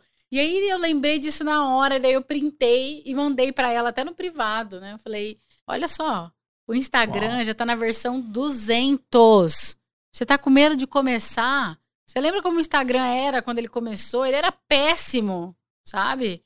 A estrutura dele, o layout era horrível. Era bem tosco, né? Só que o cara foi disruptivo na hora que ele inventou o aplicativo e tá aí. Quer ver? É. Outro que foi, eu não sei se você pegou essa época, lembra do Periscope? Sim. Cara, o Periscope mudou a história da minha empresa. Sério? É mesmo. É, porque porque eu sou boa treinadora.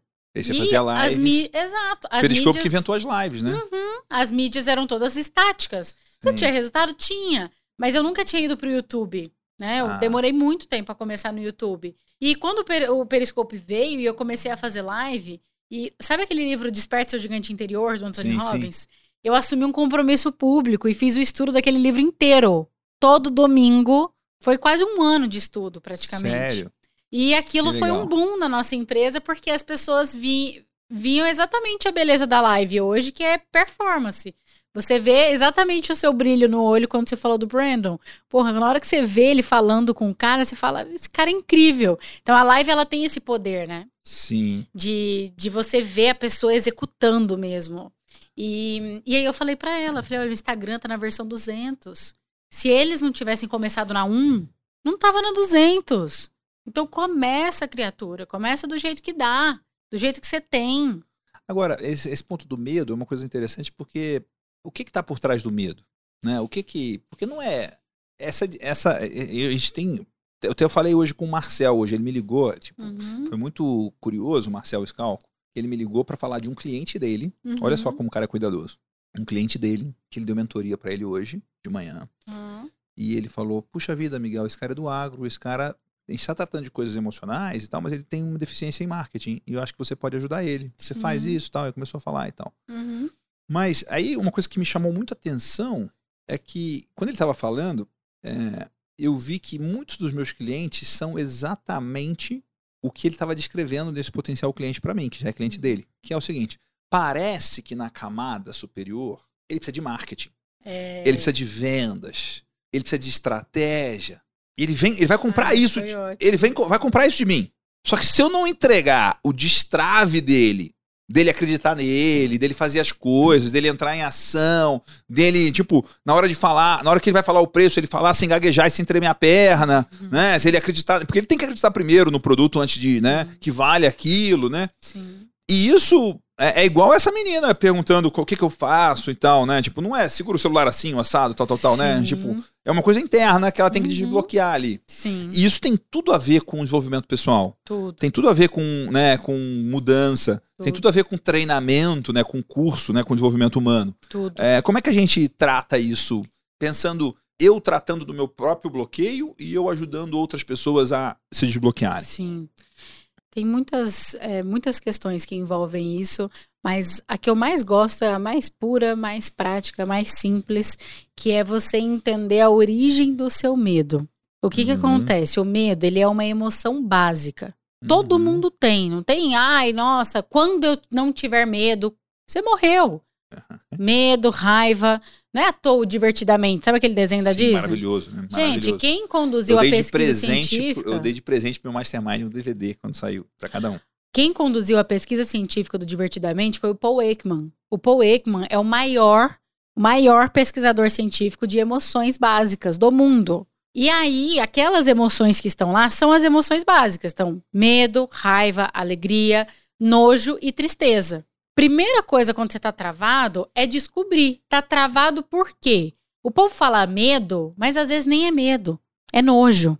Ah. Uma das emoções mais paralisantes que nós temos é o nojo. Mas tipo o quê, assim? Dá um exemplo. O desprezo. Ó, pensa assim, a pessoa que tá com dificuldade da mídia, ela tem nojo dos comentários que vão fazer dela. Ah. Da fantasia, né? Porque nem é real, é a fantasia que ela cria. Então ela tem nojo é, dos comentários que vão fazer dela, ou ela tem nojo dos concorrentes dela que começaram a fazer antes que ela.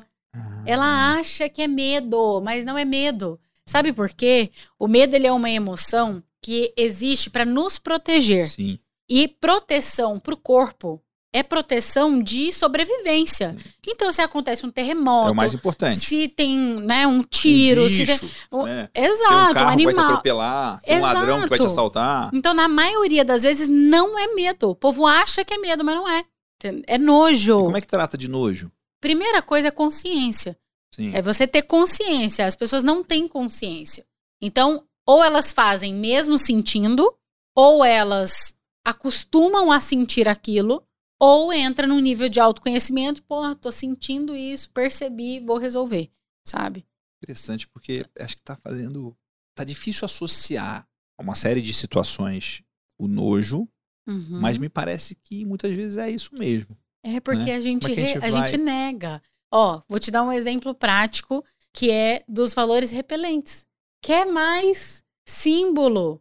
Vocês conhecem a, a teoria dos valores repelentes do Anthony Robbins? O Tony. O exercício mestre dos mestres, que eu acho bem legal, mas. Tá, o Tony ele tem lá dentro do Desperte, seu gigante interior, tem um capítulo que ele fala sobre a sua bússola pessoal. E aí ele uhum. defende que a sua bússola pessoal ela é guiada por valores que são atraentes e valores repelentes.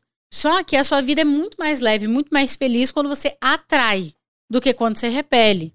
Só que quando a gente está na robopatia, fazendo sem intenção, sem uhum. IPI, que você uhum. falou, quando a gente está nesse movimento, você está vivendo em função dos repelentes. Você está repelindo nojo. Você evita. Você não ah. quer. Qual é a ah. reação quando a gente vê uma comida que a gente não gosta?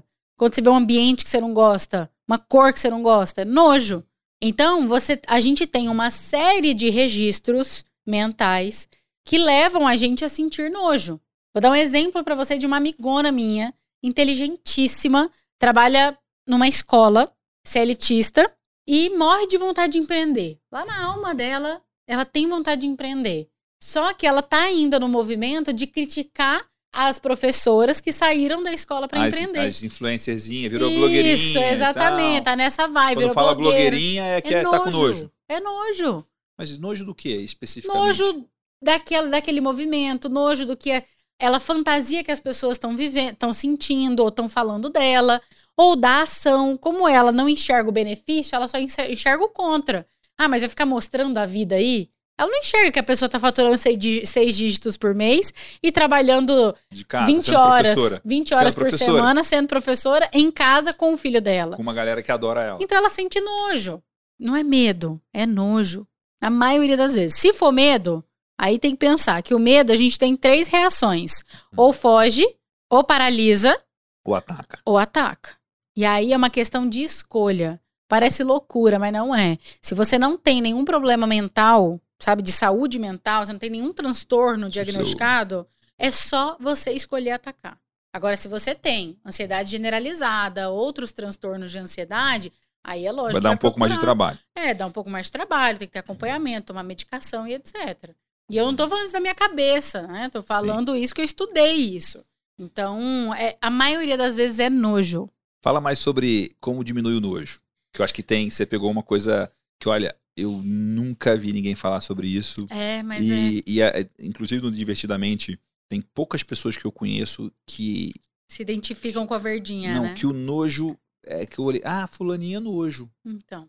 É o mais. Porque tem pessoas que são tristes. Uhum, São pessoas que são alegres. sim. São pessoas que são medrosas. Mas sabe Tem quem é o pessoas que têm nojo? raiva. Né? É. Eu consegui é, facilmente ver um monte de gente que eu Uhum. conheço em diferentes situações da vida Uhum, que a emoção predominante, sim. que eu poderia dar o chaveirinho pra ele do, do raivoso vermelhinho, sim, sabe? Sim. Obviamente ia dar raiva no cara, né? vários. É, ia, dar, ia ser uma maneira de incitar a raiva, é você falar que ele é o raivoso. Sim. Mas do nojo eu tive muito de.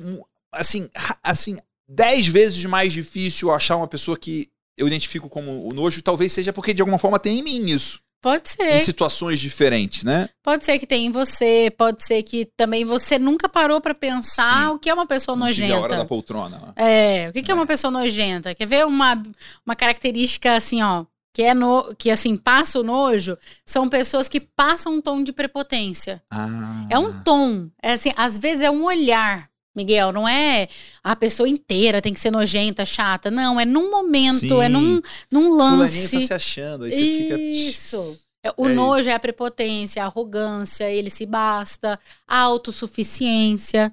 É nojo. E aí, se eu não tenho arrogância e prepotência, eu, Você tem. eu tenho Pouco. nojo a essas pessoas.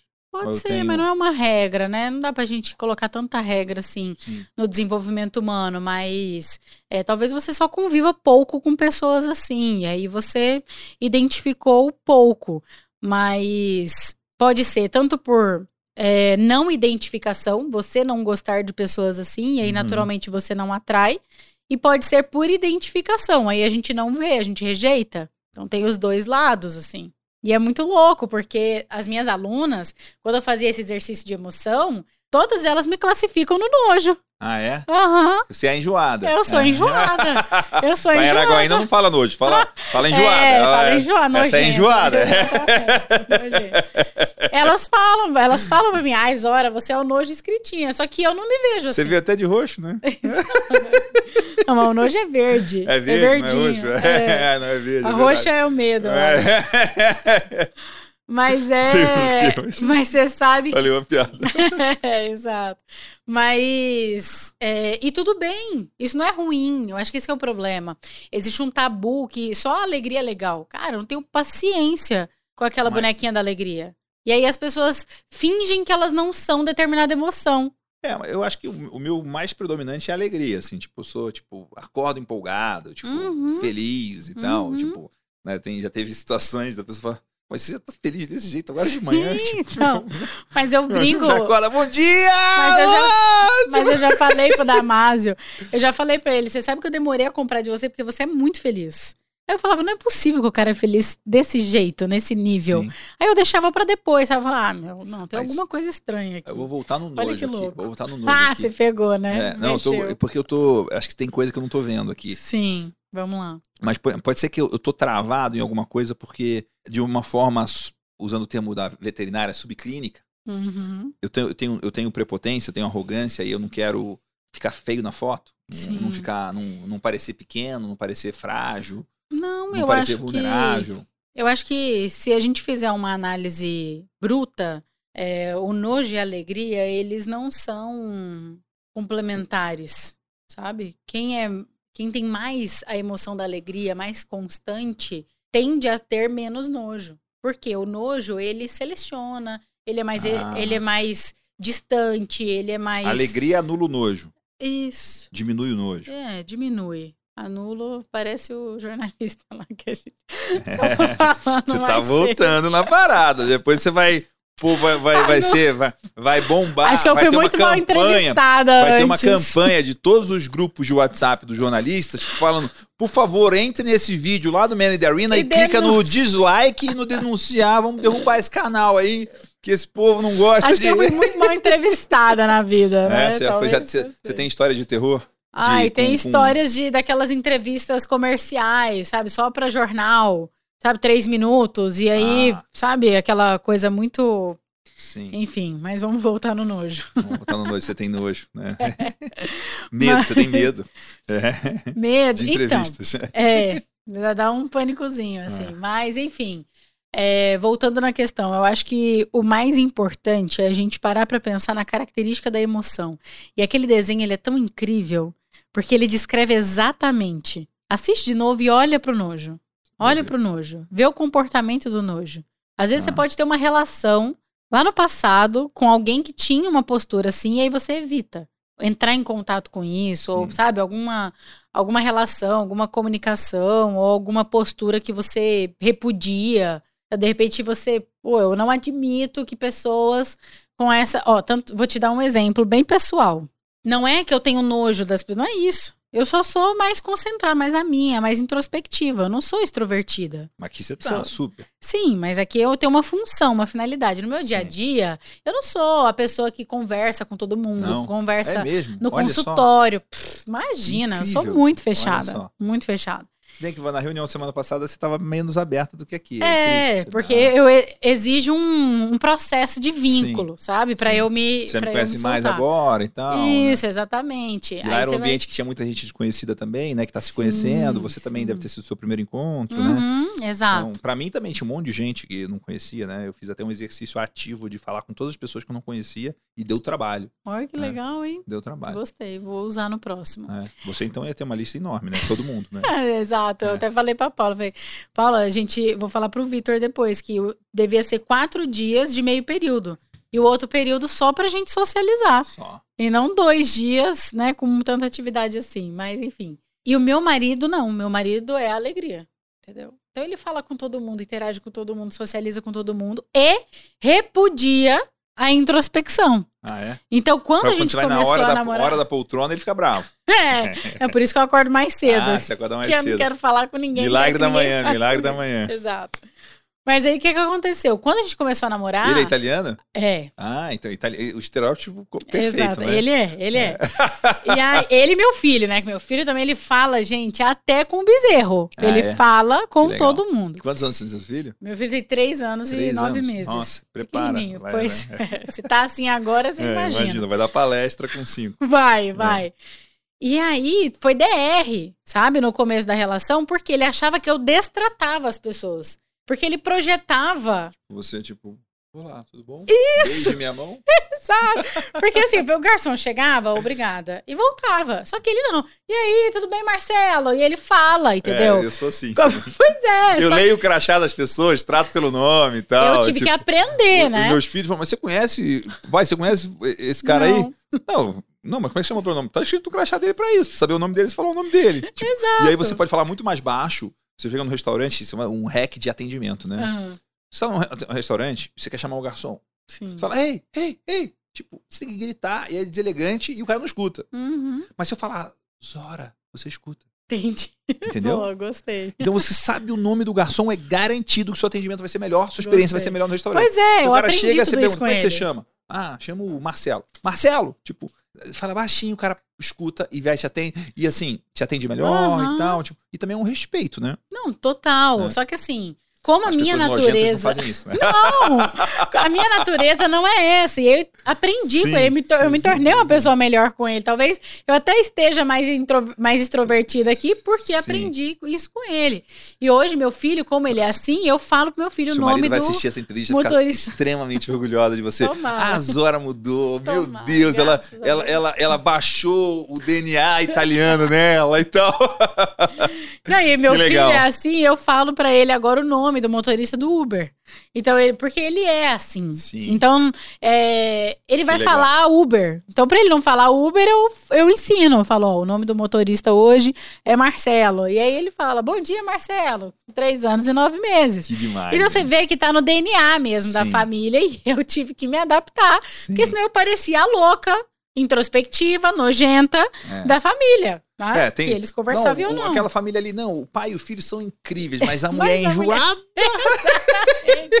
Não dá. Não tinha nada de errado com você, né? Nada, eu Mas você ia passar calada. por enjoada.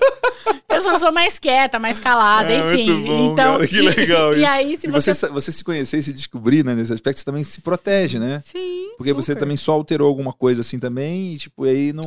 E ele também aprendeu a entender que eu levo mais tempo, Sim. então não vou ser, não vou ser amiga da rodada. Sim. Sabe? Não, não Todo é a minha praia. já che- chega, é, né? não é minha praia, sabe? Sim. E, e foi muito interessante esse movimento e vai ao encontro do que a gente começou falando para cair nessa questão de emoção, que é o stories. Então, Aham. pessoas mais introspectivas, elas têm mais, tendem a ter mais dificuldade em gravar vídeos. E por isso não pode entrar nessa loucura de eu tenho que gravar para ter resultado X ou resultado Y, né? porque senão você entra numa prisão.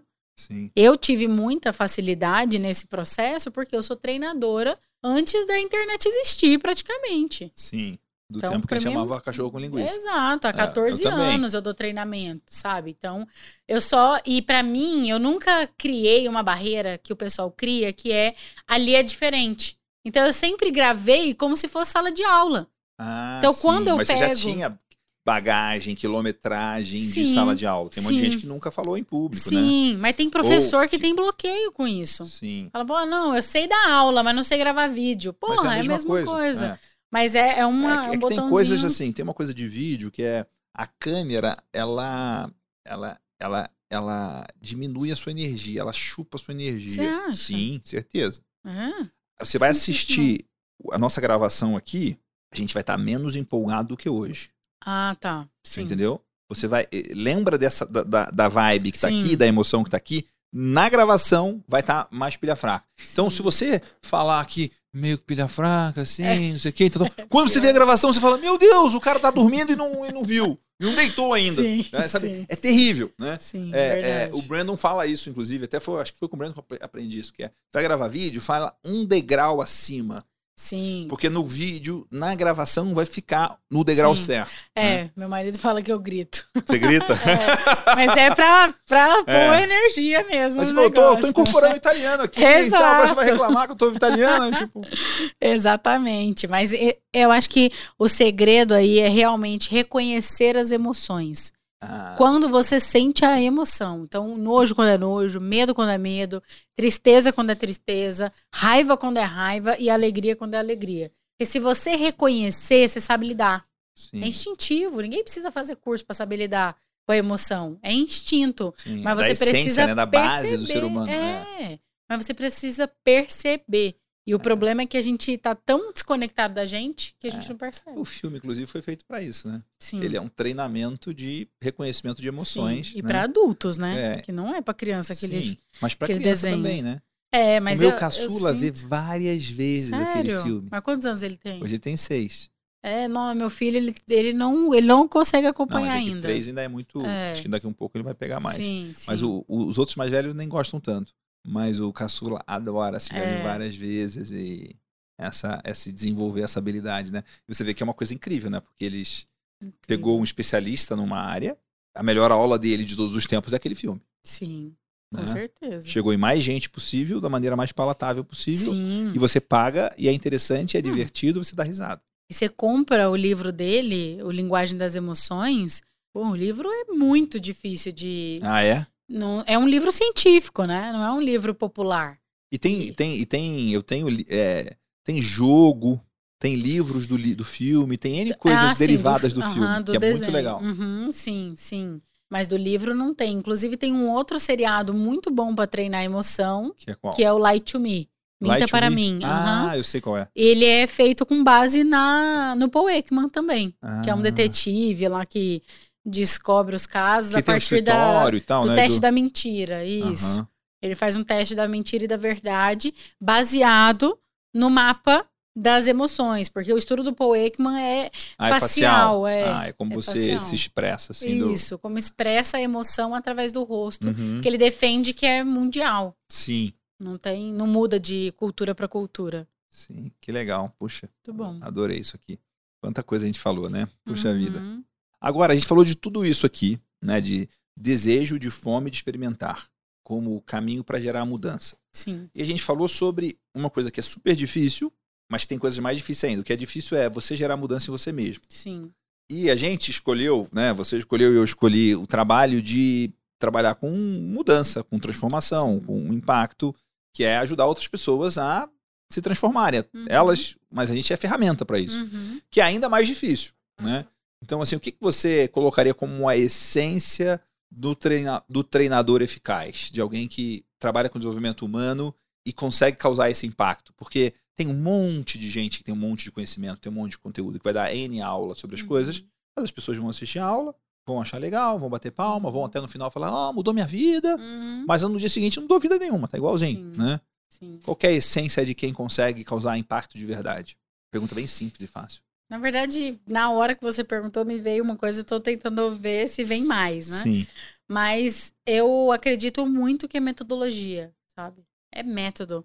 A pessoa que gera transformação, ela tem um passo a passo que ela faz. Cada um tem o seu. Você não falou do EPI? Uhum. Cada um tem o seu jeitão de fazer. Esse jeitão, que é algo único, é metodologia pura. Uhum. Sabe? É o seu, é a sua forma. É aquilo, né? O seu óbvio, é o seu óbvio. O seu óbvio expresso ali na vida do outro. E aquilo causa uma conexão. O Moreno, ele fala um negócio. Tem até um poema lindo. Morando é americano também? N- Não. O Moreno não, Não é é. romeno. Moreno. Jacó Levi Moreno. Ah, Ou Jacob Levi Moreno. É, ele é o pai do psicodrama. Criou o psicodrama. E tem um poema dele, depois eu vou te mandar, chama O Encontro. E ele acredita muito que a transformação acontece no encontro complementar. sério? Então, quando você tem algo que complementa o outro. Hum, E nesse movimento, a gente é capaz de fazer o mais difícil em desenvolvimento humano, que é a inversão de papéis. Para ele, inversão de papéis não é empatia. Inversão de papéis, olha que mágico que é isso. É você se colocar no lugar do outro com os olhos do outro. Então, deixa eu pensar aqui no que, que é a essência de transformação para o Miguel. Na história do Miguel, na vida do Miguel, com a bagagem do Miguel. Cara, isso é muito precioso. interessante. Tem uma frase que eu gosto muito, que eu não sei de quem é, talvez seja desse Moreno, que parece Hum. que não é de Araguaína também. Não. Da Romênia. da Romênia, né? É, ninguém muda ninguém, ninguém muda sozinho, Uhum. as pessoas mudam nos encontros, Então. né? Isso é muito. E aí, quando eu, quando, eu, quando eu ouvi essa frase a primeira vez, aquilo me impactou muito, porque eu fiquei lembrando dos momentos que não era uma pessoa que tinha me mudado, Uhum. tinha sido aquele encontro, Exato. Não, eu, No deixa momento eu que eu pegar tava, o poema. né? Tem que pegar o É. poema, porque o poema ele fala exatamente isso. Talvez sabe? seja desse poema, né? Quero ouvir. É, você vai não. declamar. Você imaginava que você ia declamar um Putz, poema Não em pleno Man in the Arena, né? É, Não é, estava nos meus é, planos. então, tá- eu claro ia não- só te mostrar. Claro que não estava nos seus planos. Nada estava nos planos. Eu não te dei script nenhum do que a gente ia Pois é. falar. A sua Roteiro. metodologia de responder entrevistas para jornalistas não será usada aqui, entendeu? Pois é. Você não imaginou que você ia dar tanta risada. Não, não, jamais. Mas Vamos olha lá. que lindo. Agora Mas vocês é- vão escutar, Vamos declamado por Zora Viana, grande especialista em desenvolvimento humano, o poema O Encontro de Jacob Levi Moreno, da Romênia. Vamos lá. Encontro de dois. Olho no olho, cara a cara, e quando estiveres perto, eu arrancarei os seus olhos e os colocarei no lugar dos meus. Arrancará os meus olhos e os colocará no lugar dos teus. Então, eu te olharei com os teus olhos e tu me olharás com os meus. É lindo. Imagina se Maravilhoso. isso é o que acontece na transformação. Quando você transforma o teu aluno, é exatamente isso aqui acontecendo. Não é você Eu tô passando. emprestando os meus olhos para ele. Exato. É. O- é curioso demais Só que com a isso. bagagem dele. Sim. É, eu explico, é, depois que a pessoa virou aluno, que muito do que a gente faz é a pessoa aumentar o contexto, aumentar o senso crítico, Uhum. expandir a visão de mundo. Porque tem N coisas que eu sei que a pessoa precisa para tocar uma fazenda, por Uhum. exemplo, que ela não, não sabe que ela não sabe, nem sabe que ela não precisa, e ela nunca vai comprar aquilo. Sim. E é uma coisa muito mais sutil. E o que a gente tem feito hoje é convidar, inclusive, várias pessoas, quase que uma por semana, Uhum. que eu admiro, que tem olhos diferentes. Eu faço uma, o que eu chamo de mentoria, nesse caso, são duas horas de conversa Uhum. com essa pessoa, Uhum. para que ela empreste os olhos para os outros. É isso. É E aí vai ser uma, uma nova camada para a pessoa enxergar o mundo, né? um novo olhar. Porque ela continua com o olho dela, mas ela Uhum. tem um outro olhar agora, tem um outro Uhum. ponto de vista, tem uma outra. Sim. E isso, esse. É, é, você fica mais denso, né? Você tem mais contexto, você tem mais estrutura para pensar de forma crítica, Uhum. de avaliar coisas novas que não existem ainda, né? E até as mesmas coisas, só que com outra roupagem. Sim. É igual o terapeuta, ele passa um ano te falando a mesma coisa. E aí, de repente, você fala: Porra, meu vizinho falou um negócio incrível. e aí você vai e diz o que ele te falou um ano. Mas é a roupa, né? é o momento, E aí é o terapeuta fica com é raiva. Olha, eu já fiquei bem puta, mas com a maturidade a gente releva, a gente começa a entender aquilo, mas é, essa e esse encontro, e pode ver, uma pessoa que você leva numa semana provoca o encontro 10%. Sim. Outra pessoa, outros 10%. Por quê? Isso, pro, pra gente no psicodrama, a gente enxerga isso como tele, que é uma conexão instantânea que acontece por Tele? inconsciente coletivo. Então, existe um co-inconsciente compartilhado aqui. A gente até brincou com o Jota, né? Quando a gente viu, todo mundo era de Goiás. Sim. Então, existe uma afinidade que não é visível, mas que acaba acontecendo. E aí você se sente mais confortável com algumas pessoas do que Sim. com outras. Isso a gente chama de tele, que é esse encontro, essa conexão que acontece inconsciente e você não percebe. E quantas vezes a gente, às vezes, se força a conviver ou estar com pessoas que a gente não tem tele? Muitas, né? Puxa, que, curio... que interessantíssimo isso que você está falando, É porque incrível. eu acho que uma das habilidades que eu tenho é de encontrar essas, esses pontos essas afinidades. E vai ao encontro Né? da sua emoção predominante, que é a Né? alegria, É. que ela é mais expansiva. É, mas, tipo, do, tipo, a conversa com o Jota, a gente falou de pamonha um monte de Nossa, vezes. gente. Entendeu? Maior guerra lá em casa é que eu odeio pamonha, né? odeia- O Jota adora pamonha, então a gente falou de pamonha. Que tem um, os goianos que vieram para São Paulo fazer pamonha que não ficou tão bom, só a Pois. primeira foi boa, mas agora ele achou um outro cara que importa a pamonha de Goiás. Jura? Então é, não é feita em São Paulo, é importada. É, tem E que aí, ser. A gente tá, tipo, é, e eu, tipo, gosto de pamonha também, então a gente não vai falar de pamonha aqui, porque você não gosta de pamonha, mas no caso, e, e é uma Com coisa, ele você falou é uma super, coisa né? Hum. natural e engraçada e divertida, assim, sabe? Então é Sim. essa, Mas essa é uma, é uma habilidade grande sim, de, de despertar o de que é achar os pontos em comum. isso. né? Interessante. É, Isso é uma coisa que Isso é que eu- habilidade de liderança, né? de gestão também, né, Miguel? Que E- quem não tem, não tem. Não adianta treinar. Não tem como aprender isso? Ah, Será que Miguel, não tem como treinar? putz, Aprender não é treinável Não isso? sei. Não sei. Ele Aí, pode pô. aprender um passo a passo para Não, se sentir que mais à menos. vontade, mas Mas nesse nível, acho o que, que é isso? Não é interesse no outro, se importar com o outro, curiosidade com a vida, não é se abrir para o desconhecido, não é estar atento. né? A gente falou de N coisas aqui. Mas você acredita que se importar é treino? Eu não, acho. mas será eu que, acho que tem, você acha que tem, tem gente não que não tem se importar? Eu acho que tem, e tá tudo bem. Sim, mas é que eu convivo um pouco com essas pessoas. Acho que são pessoas mais individualistas, pessoas mais, é, mais distantes, que gostam de ficar no mundo delas mesmas. E tá tudo bem. Elas são, né, elas têm outras habilidades que a gente não tem, por exemplo. Sim, não vai conseguir. Não, não quero aprofundar tanto pra gente não começar a estereotipar, sabe? Sim, sim. Senão, facinho a gente estereotipa, mas acho que pode ser aprendido, mas é muito sofrido, não precisa. Sim. Se não é sua maior habilidade, foca em outra coisa. Sim.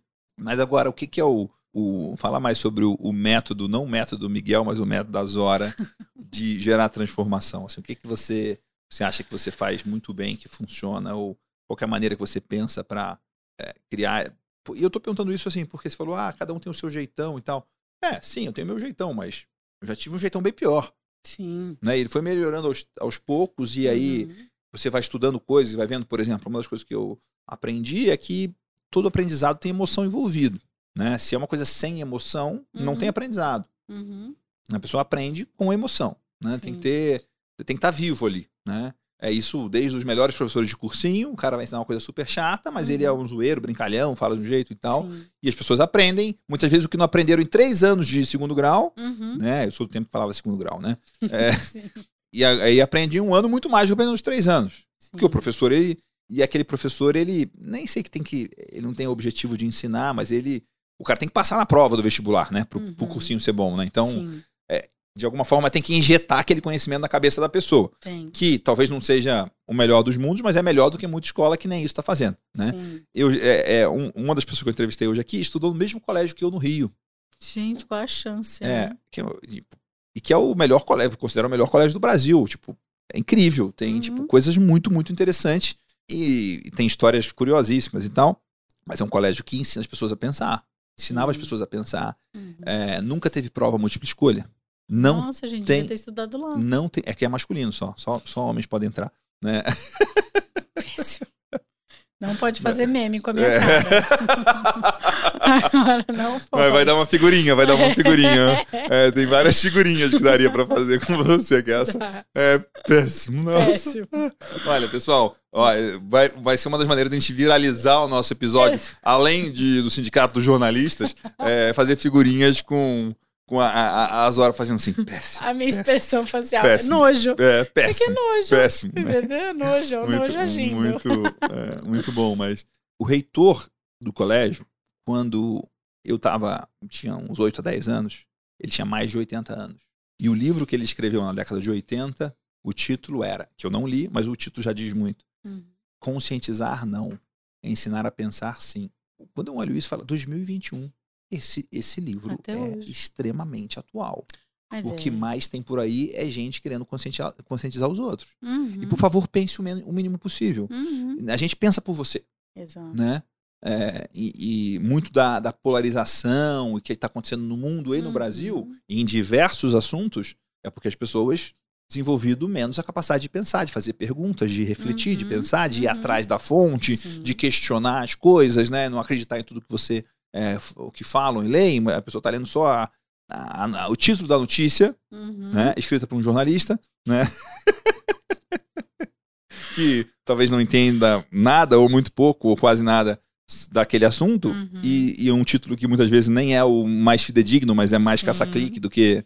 E as pessoas não estão pensando. Né? Então... E com certeza ele estudava o Edgar Morin, que é uma das referências no nosso método. Ah, é? Porque o Edgar Morin tem uma frase dele que diz: reforma de pensamento é reforma de educação. Então você só reforma pensamento se você reformar como você é educado e não necessariamente a educação do mundo, né? mas é no dia a dia. Como é que você foi educado? Você questiona a sua educação, o que te ensinaram, como te ensinaram. Então e, isso vai ao encontro da nossa própria metodologia, né? o nosso jeitão de ensinar, o meu jeitão de ensinar, é através do método atitude emocional. Então, hum. a gente sempre parte de três pilares. O primeiro é onde você está. Uhum. É o raio-x. Sim. Então, quem é você, onde você está, o que, que você faz. Ponto número um do GPS, né? Exato. Qual é a sua árvore genealógica? Um exercício que a gente faz muito. Ah, é? E que, que eu legal. ensino as alunas a conduzir. Só que é uma árvore genealógica profissional. Faz esse exercício ah, depois. Eu vou te mandar depois yeah. para você fazer. E aí você faz a sua árvore até seus bisavós. É que a sua acho que vai ser meio automático, né? Mas vale a pena Não, fazer. Não, mas tem muita coisa. É para você identificar profissão, caramba, nacionalidade e característica mais forte. E aí você vai ver que ou você repetiu um padrão ou você repeliu um padrão. É um dos exercícios de maior, maior repercussão lá no MAI, lá no método emocional. Então, assim, quem você é? Raio-X. Vamos filtrar. Entendemos o que você atrai e é. o que você repele. O que você atrai, o que você repele quem você é, sua identidade profissional. Vamos vasculhar.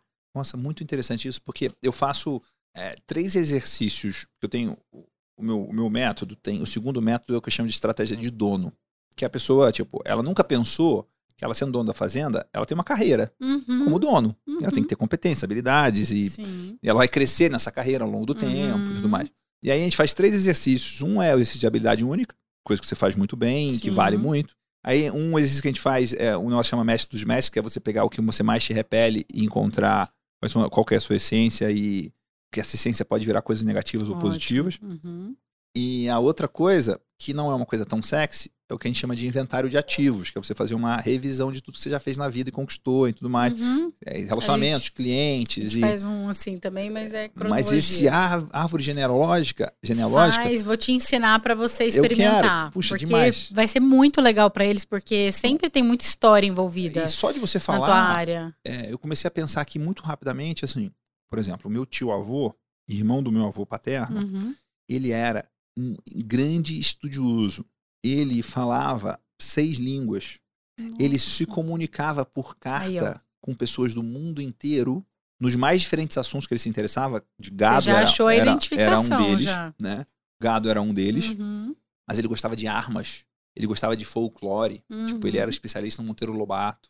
Nossa. Eu aprendi a gostar de ler porque ele me mandava livros de Monteiro Lobato e escrevia cartas, tipo, sabe assim, conversando sobre o que, que você Sim. achou sobre o, o livro do Uhum. Monteiro Lobato que eu te mandei. Uhum. Tipo, é, E tá aí, ó, sem então- nem fazer o exercício, você já E a casa achou dele era cheia de livros. Na, me, na, na mesa de jantar só tinha um lugar para ele Uhum. sentar, o resto Sim. tudo tinha livro. Uhum. Na cozinha tinha livro. No sofá tinha livro. Era, eu adoro livro, não é por acaso, né? Ah, e tinha, eu, tive, eu convivi pouco com ele pessoalmente, mas tinha uma influência dele na minha vida porque a gente Sim. se comunicava via cartas. Aí eu comecei a pensar do outro lado. A minha avó eh, materna desenvolveu um trabalho filantrópico no Rio de Janeiro muito grande. Ela foi uma das fundadoras de um negócio chamado Banco da Providência Uhum. que tem a Feira da Providência, tem uma série de ações Uhum. filantrópicas de arrecadar dinheiro para doações e tudo mais. E, pô, de uma forma eu tenho um interesse por isso e tal. Tipo, fazer um evento agora, quarta, quinta e sexta, de Sim. três dias, um evento online, que 100% da receita é doação para uma entidade que eu gosto. Tipo, pô, da Uhum. onde que veio esse interesse de fazer isso? Sim. Minha avó, né? Uhum. Então, tem N coisas É um que... exercício maravilhoso. Ah. As pessoas têm insights assim que você não tem ideia. E, e é uma Muito coisa bom. que é muito... Quando a gente fala de legado, né? Tem muito de você honrar da onde você veio, né? Exato. Respeitar, honrar, é, identificar, resgatar. Às vezes tem uma dificuldade que você está tendo hoje, você tem uma super história para você resgatar lá atrás, ou para você olhar para aquilo com um pouquinho mais de carinho, sabe? Então é uma ferramenta incrível. Recomendo muito que Que você legal. faça, Puxa, inclusive. adorei isso. E aí, beleza, fez lá teu método. Fez lá seu raio-x. Fez isso, aí vamos projetar. Qual é a vida que você quer? Uhum. né? E aí começa na vida, não começa na carreira. Qual o estilo de vida que você, Você quer? falou que não ia falar sobre carreira, né? Já. É, mas não É, dá, é, né? você não consegue, né? Ai, Não, É. é mais forte do que eu. E aí, na verdade, essa frase mudou a minha vida primeiro. E depois, que, é que é a primeiro você escolhe a vida, que vida. você quer e depois o tipo de carreira que cabe nela. E o que, que você Por mudou de, de vida para depois mudar de carreira? Porque eu queria. Na verdade, o que acontece? Quando eu engravidei, eu percebi que meu negócio dependia de mim, né? Sim. que eu não podia tirar licença maternidade, senão minha empresa parava. Tudo bem, tinha reserva, tinha isso, tinha aquilo, mas eu É não queria que o negócio parasse. Eu tinha 45 clientes de coaching ativos. né? E aí eu olhei para aquilo e falei, tá tudo errado, porque eu sempre quis ser empresária. Só que, como eu me formei psicóloga, Você tá virando uma. uma, uma- você tem uma, uma empresa de escravidão, autônoma- só que você é, é o único escravo. isso, isso, eu dei um nome, autônoma de luxo. Autônoma de Ah, luxo. Eu ganhava bem, seis dígitos no mês e tudo, só que eu não podia parar. Sim. Ah, Não pode nem ter filho. não posso nem ter filho. E, e o método, ele eu organizei, porque o método começou comigo organizando como eu fazia coaching. Porque como eu sou Ah. psicodramatista, neuropsicóloga, psicóloga, fiz centenas de cursos de coaching, chegou uma hora que eu tinha um jeitão meu de fazer. Jeitão Zoraviano. Exato. E aí foi daí que surgiu o método. E hoje a Você gente fez o forma download do outras.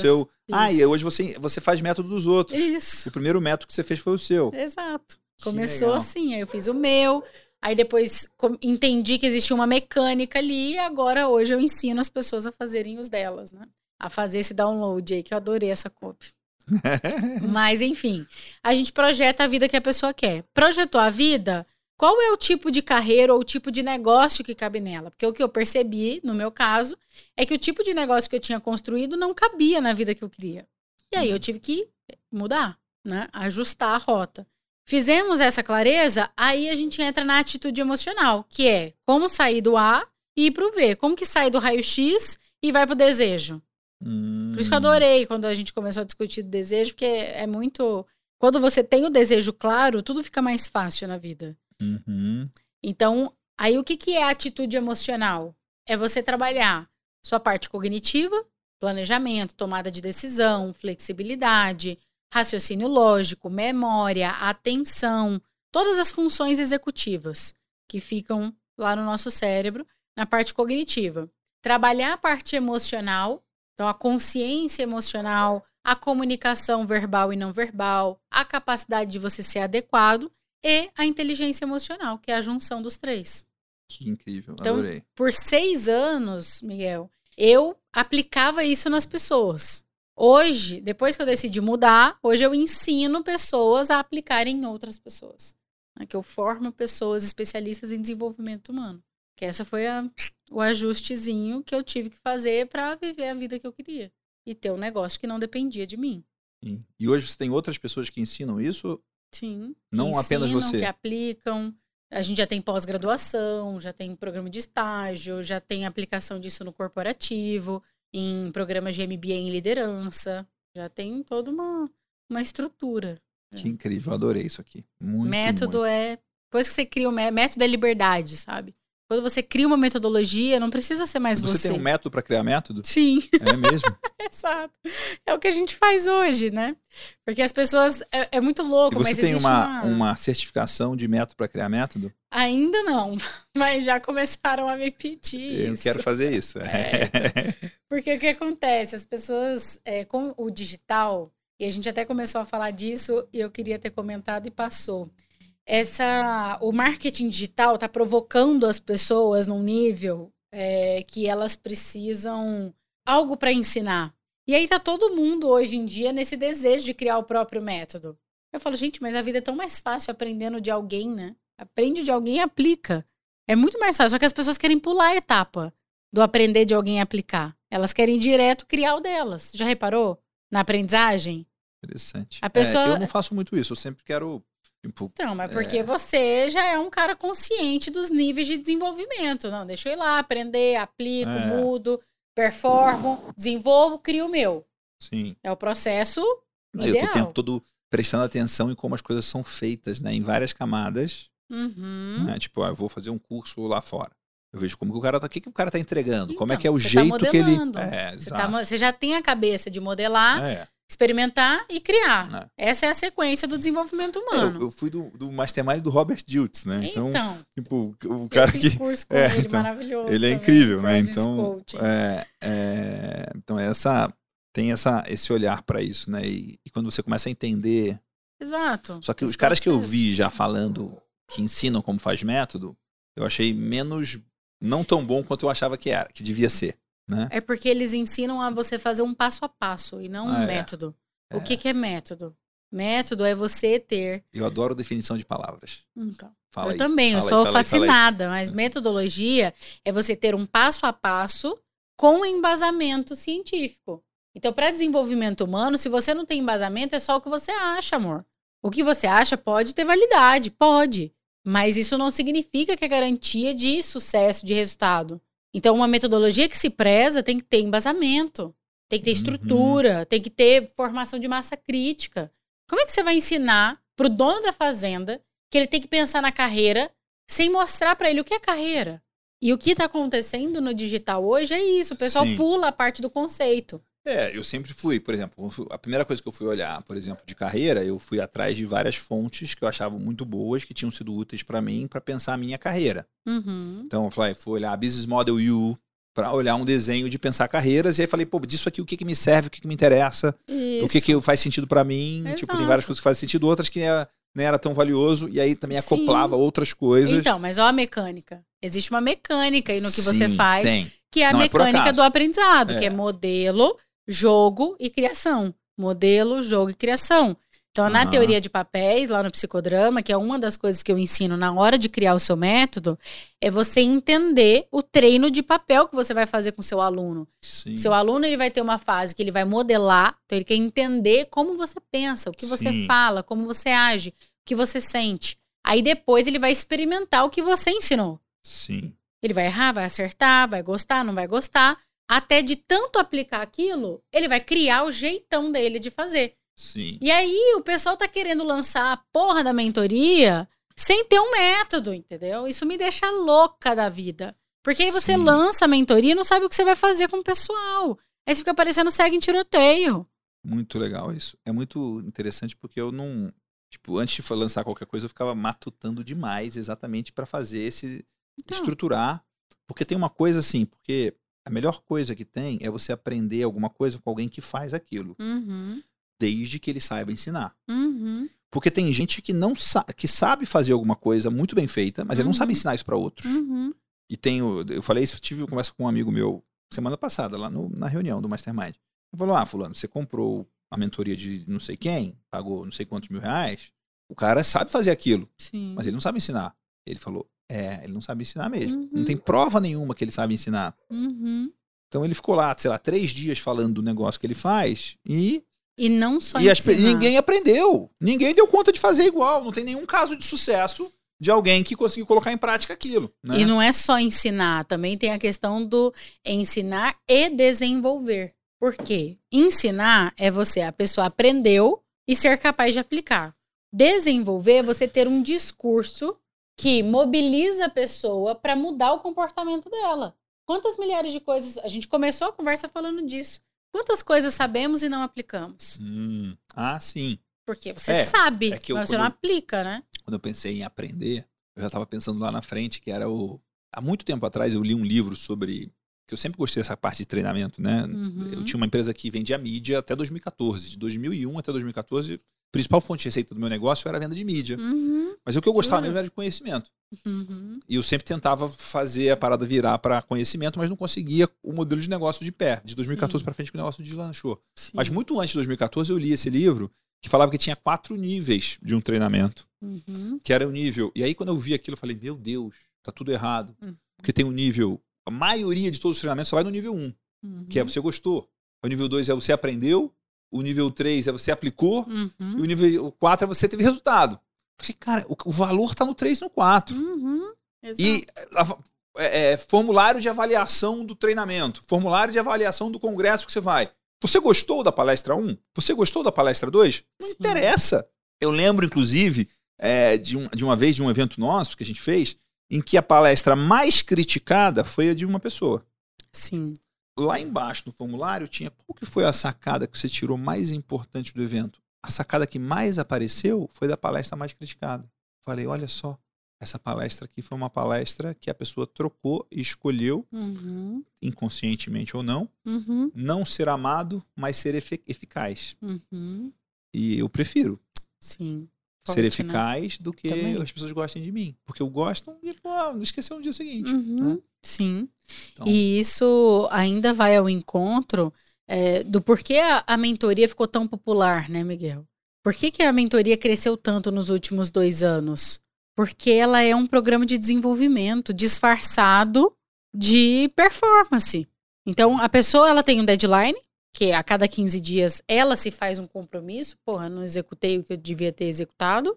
Ela tem um grupo que é muito forte e o grupo ele leva a gente, é mais, o grupo é mais forte do que a gente. O grupo assume um, Uhum. um efeito de protagonismo ali. sim. né? E ainda tem um terceiro ponto, que é a questão do dar o resultado. Em mentoria se compartilha muito o resultado, conseguir isso, conseguir aquilo. Compartilhar. E a né? gente não compartilha, é, às vezes, o fracasso. Poucas vezes a gente compartilha Sim. fracasso. né? E aí, isso cria um movimento, uma energia que vai mobilizando as pessoas. Só que isso poderia ter dentro de um curso. Porque É. um, né, um negócio à parte, tudo bem, né, é, funciona e tudo, mas voltando para desenvolvimento humano, Não, mas tem, tem, esses tem mentorias e mentorias, aí? né? Tem coisa que tem o nome de mentoria que nem curso é. pois é. Mentoria é um eu entendo ponto. como uma coisa que tem mais acompanhamento. Sim. Por exemplo, o agrotalento ele chamava agrotalento. Hoje ele chama mentoria agrotalento porque tem uma dinâmica de acompanhamento Sim. muito mais intensa. Uhum. Eu, eu não troquei o nome porque eu achei legal, né? Eu troquei o nome, acrescentei o nome porque eu achei que fazia sentido, talvez sem saber a definição completa do que é mentoria, mas tipo, tem um acompanhamento Perfeito. específico disso e tem essa E tem a palavra que você. Que você preocupação de transformação de E a resultado. palavra mais importante aí, que é o acompanhamento, o direcionamento, não é aula, né? Que a aula é curso, aula não é, É. mentoria. E essas nomenclaturas, elas estão um pouco Sim. perdidas por conta do digital e eu acho que uma das nossas missões aqui em termos de metodologia é ajudar a orientar, porque eu acho que muita gente fala errado sem nem saber que tá errado. Ah, não é Ah. mentoria isso não? Sabe? Sim. Você vai entrando tanto num flow do automático que às vezes você não percebe. E é muito importante porque dá o nome. Volta na questão que a gente estava falando da origem, né? Do conceito das coisas. O nome também é, dá uma relação direta com a expectativa. Sim, E a expectativa gera transformação ou não. sim. Ou gera frustração, né? Também. Se não tem entrega, né? Também. É, eu sou uma pessoa fanática por entender a definição, a explicação de cada palavra. Uhum, Né? Então, quero usar as palavras da maneira mais precisa. uhum. Né? Então, e negócio que você falou de mentoria, de acompanhamento, tudo mais, isso é uma coisa que eu aprendi com a Barry, que você falou, né? Que tem três, É, ela ensinou lá. três coisas muito interessantes, que é muito interessante, né? Que é, é um conhecimento de alto nível, Sim. é a comunidade e o Uhum. acompanhamento. Sim. O que faz um programa ser efetivo e ser valioso, né? Porque, por que você pode cobrar mais caro numa coisa? Porque você Sim. entrega soluções de problemas grandes, Uhum. soluções efetivas, que Uhum. funcionam, né? Uhum. É, essas três coisas. Então, Sim. Tudo que eu faço hoje, eu tenho essa, essa Você procura ter os três reflexão níveis de diferentes. como que eu vou colocar essas três coisas de- Uhum. do jeito que perfeito. funcione. Na hora que eu vou desenhar o meu mastermind, eu incorporei coisas do meu mastermind com isso. Eu incorporei coisas da mentoria, no Agrotalento, que agora chama mentoria, Uhum. com, com, essa, com essa mesma visão, assim, com essa Uhum. mesma maneira de, de pensar. né? Perfeito. Então, Muito bom. que legal. Zora, é, deixa um desafio para a turma aqui. Um desafio, alguma coisa que seja minimamente fora da zona de conforto, alguma coisa que seja positivo, alguma coisa grande ou pequena que a pessoa possa começar a colocar em prática até o final da semana que vem. Qual que é o seu desafio para quem está assistindo a gente, na sua grande maioria, empreendedores? Vamos ao desafio do seu óbvio. Então, todos nós temos um óbvio. O que que é um óbvio? É uma habilidade, é, um, é uma mecânica, é um Uhum. jeito certo de fazer que para você é tão óbvio, mas tão óbvio. Você acha que todo mundo deveria saber fazer aquilo. Você tem um? É até fácil. na sua cabeça? É. Sim. Você já tem alguma coisa? O que, que você faz assim? Pronto, ó, fazer perguntas durante uma entrevista. É Você, deve, você tem um método aí para fazer a cadência das perguntas e conduzir duas horas de conversa como se fossem dez minutos. É. Você tem um óbvio. Sim. Todo mundo tem. Você e eu tem, continuo todo mundo tem. estudando sobre isso. Acabei de comprar um livro de um amigo meu americano Uhum, sobre como Sobre- fazer entrevistas Então. em podcast. tá vendo? Eu não comprei ainda porque ele não lançou, mas já tô na pré-venda lá esperando, Sim. tipo, não foi cobrado ainda, mas Sim. vou comprar. Sim. né? Mas você, só o fato de você estar estudando sobre isso É. já é um sinal de que Sim, é ah, óbvio pra é mim, um óbvio né? para você. Outro óbvio pra mim é assim, eu sou muito bom em dissecar modelos de negócio, Então, entender o negócio das pessoas. E ao dissecar o negócio da pessoa, entender o negócio da pessoa, eu consigo dar recomendações de estratégia de marketing de vendas, que é a minha Uhum. especialidade, uhum, de como a pessoa ajusta e turbina Melhora. e melhora aquilo. né? perfeito. E aí o meu óbvio, o, o meu próximo passo dentro das coisas que eu faço, e até uma pergunta que está me incomodando muito positivamente, que é o que, que eu não posso morrer sem fazer? Por que, que eu não estou aplicando ainda esse conhecimento de dissecar e entender negócio, Uhum. modelo de negócio e aplicar estratégias de marketing e vendas que funcionam de verdade Uhum, em coisas do agro que precisam disso. sim. Que não é produção de commodities, que é produção de produtos especiais de qualidade. Eu vou fazer mais uma provocação para você, Então vai que lá. é por que que você não está ensinando as pessoas a fazerem isso? Porque isso é uma consultoria de negócios. Sim. Por que, que você não está formando consultores de negócio no agro? Porque o agro é um mercado, um oceano azul.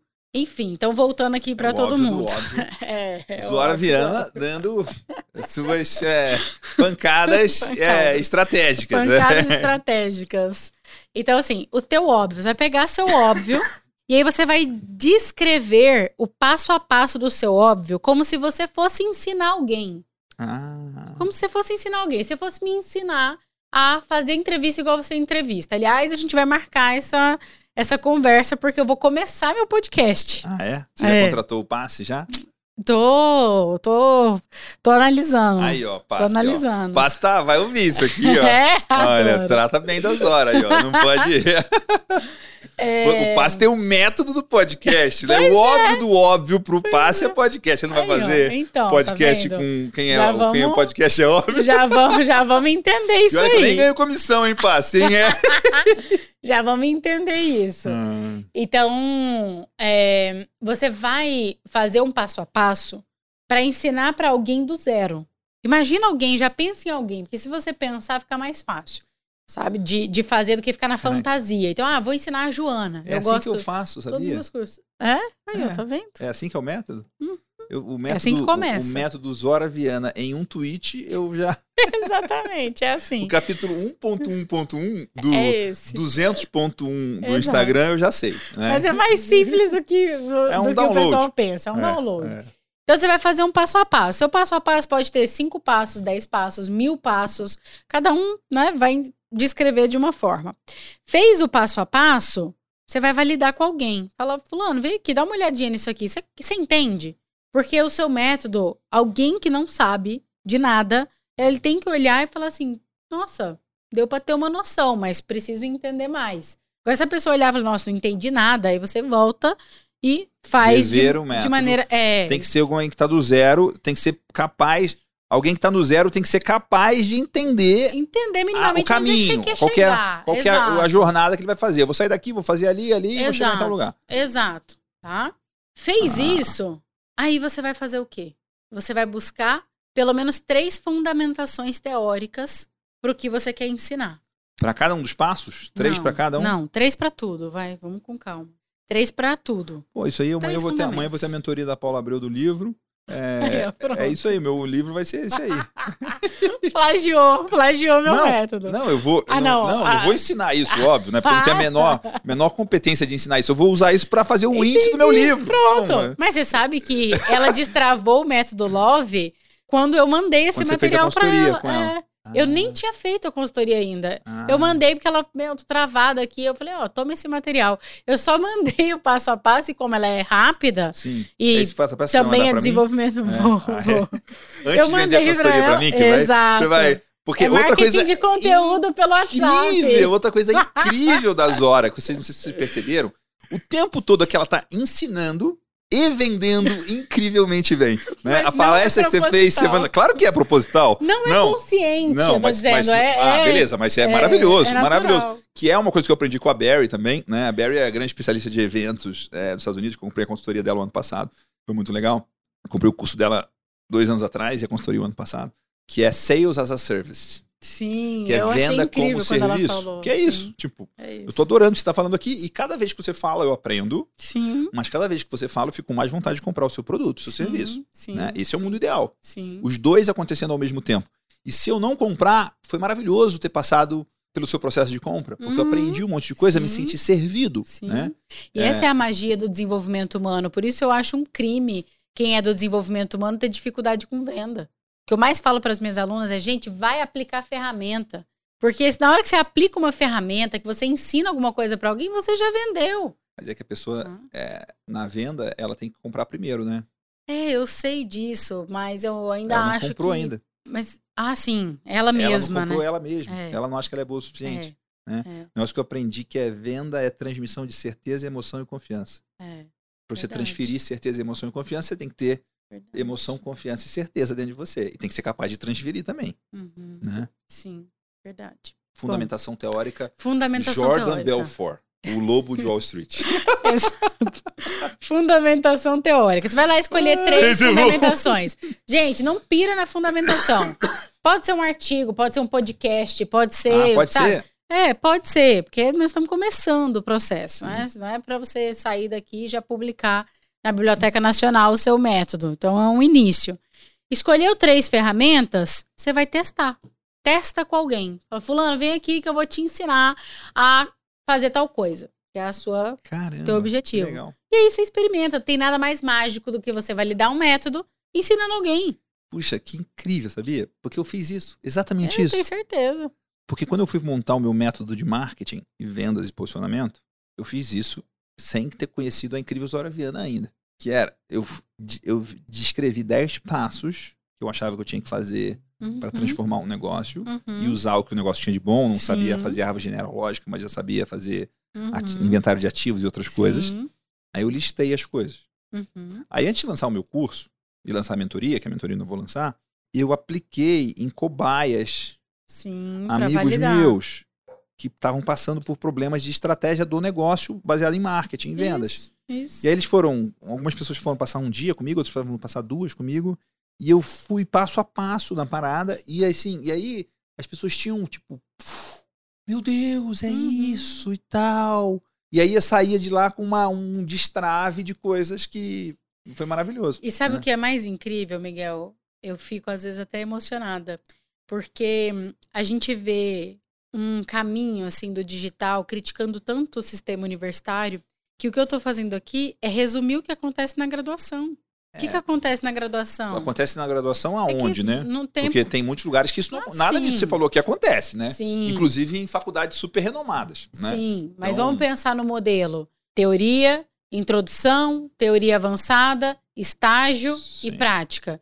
Se você Sim. pensar no modelo, se isso acontece ou não, é outra etapa. Mas assim, se você pensar no modelo, na raiz Sim. da graduação, na essência, na essência na da essência é isso. Você graduação, conheceu a teoria isso. para aplicar. é introdução, avançado, estágio, e aí você está preparado para o mercado. Uhum. Então, o que eu estou fazendo aqui é simplificar falar, esse exemplo aí não é processo. bom, não, sabia? Por quê? Porque tem muitos maus exemplos na graduação que desprovam essa sua- esse seu ponto. Mas, Miguel, Tipo, isso, se você me como- apresentasse desse como jeito, olha, eu vou sabe? pegar o seu, eu vou te ensinar a pegar o seu método que você ensina Sim. e usar a maneira de fazer da graduação, eu ia fugir já. Eu ia, eu ia fugir, porque, Mas porque você tem uma experiência ruim com a, a graduação?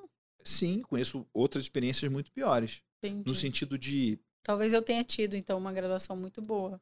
Não, eu estudei a melhor A escola minha- de agronomia do A Brasil. minha foi tão boa. Na melhor. Eu foi. tenho uma visão. é, mas tinha muitas coisas que não eram conectadas. Entendi.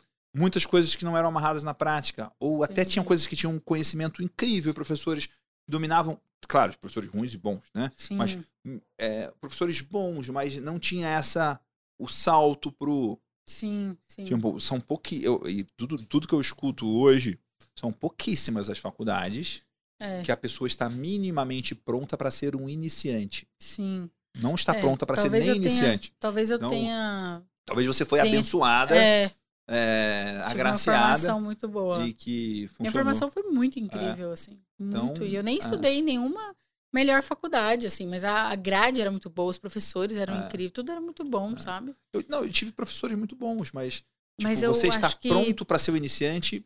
Não. Mas eu acho que eu peguei uma coisa importante. Eu trabalhei com treinamento desde o primeiro semestre Ah. da faculdade. E o meu pai falava uma coisa que às vezes eu ficava cansado, trabalhava o dia inteiro, estudava à noite. E aí eu falava, ai, pai, será que é isso mesmo, né? E eu tinha a opção de não trabalhar, mas eu não queria. Sim. Trabalhar porque- estudo também, né? Exato. Meu pai falava assim, filha, aguenta, porque quando você sair, você vai estar cinco anos à Vai tá frente pronta, das suas claro. concorrentes. Ah, então não foi a graduação, tá vendo? E, então, e aí. Foi a graduação talvez, que você fez, é, que não estava no seu currículo. É, talvez. E eu também É. aprendi, eu fiz um monte de estágio, É. aprendi um monte de coisa. Saí, bom acho que uma boa isso. formação, mas não foi a faculdade que entregou Sim. isso, né? Sim. É, acho que é muito fácil. Acho que é a soma, né? É muito é a fácil, soma. claro, a soma. Mas você que fez esse caldo, É, sabe? Não tava, não é eu tinha- fiz intercâmbio durante. É, né? exato. E aí, Tipo, eu fui morar mim, um ano nos Estados período- Unidos, né? Tipo, pô, É, abriu o mundo, a cabeça, ver um monte de coisa, aprender a vender, aprender de marketing. Tipo, minha graduação foi muito boa. Sim, sim. Mas eu, eu brinco, eu falo assim, eu, eu fazia uma, uma palestra na faculdade que eu estudei, que era o que eu não aprendi na Exalc, o que eu não aprendi na Exalc. Uhum, E era só as coisas mais importantes. Sim, sim, E um professor lá, muito pra frente, me convidava para dar essa palestra para os alunos. sim. E assim, eu acho que também não é uma coisa de julgar e nem de criticar, estão querendo fazer o melhor deles, mas tem uma distância. E eu, vejo hoje, inclusive, a faculdade que eu estudei tem um movimento de procurar aproximar o mercado, Uhum. aproximar, entender, tipo, como que eles podem servir mais Sim, sim. os dois públicos, né? É que é um difícil, mercado de viu? trabalho Uhum. e servir também o aluno. Sim. Porque o aluno, quando ele sai despreparado, ele está perdido. Ele, Sim. ele vai ter que gastar mais cinco anos para virar alguém. Uhum. É, Né? vamos, vamos fazer uma comparação é, mais inteligente. É, da metodologia, que é comparar essa criação com o próprio projeto de pesquisa científica, sabe? o projeto ah, tá de pesquisa. A ciência, como é que você desenvolve isso, uma tecnologia nova? Isso. Como você desenvolve uma pesquisa embasada e fundamentada que vai ter resultado. Exato. Aí outra exato, coisa. Exato, porque o processo é o mesmo. Talvez essa cópia que não estava funcionando. Né? A, a, a, o, o de, lógico, tem muito mais detalhe, uma pesquisa científica, Sim. imagina. É, não estou resumindo a isso, mas é um paralelo bem interessante porque você se torna o teu próprio cientista. Sim. Porque você tem descobertas que só você fez, porque é só a sua experiência claro, de vida. minha vida, minha história, minha Exato. Nenhum cientista vai é. descobrir o que você está descobrindo ao Sim. longo da sua jornada. é por isso que eu fiz a provocação do consultor de negócios agro. Sim. Claro, isso aí é o próximo etapa. Ah, então tá no... acho que é um. um que é ensinar o que, que é o que você faz. Ensinar o que você faz. Isso. Para outras pessoas fazerem. Uhum. Né? Exato. E que eu acredito muito que é o futuro da educação. Que é uma educação profissionalizante na prática, sabe? Na ah. hora do ah. vamos ver. A educação profissional realmente acontece. Não é teórica, ela é prática. Isso, exato. Sabe? Qual é o seu recado?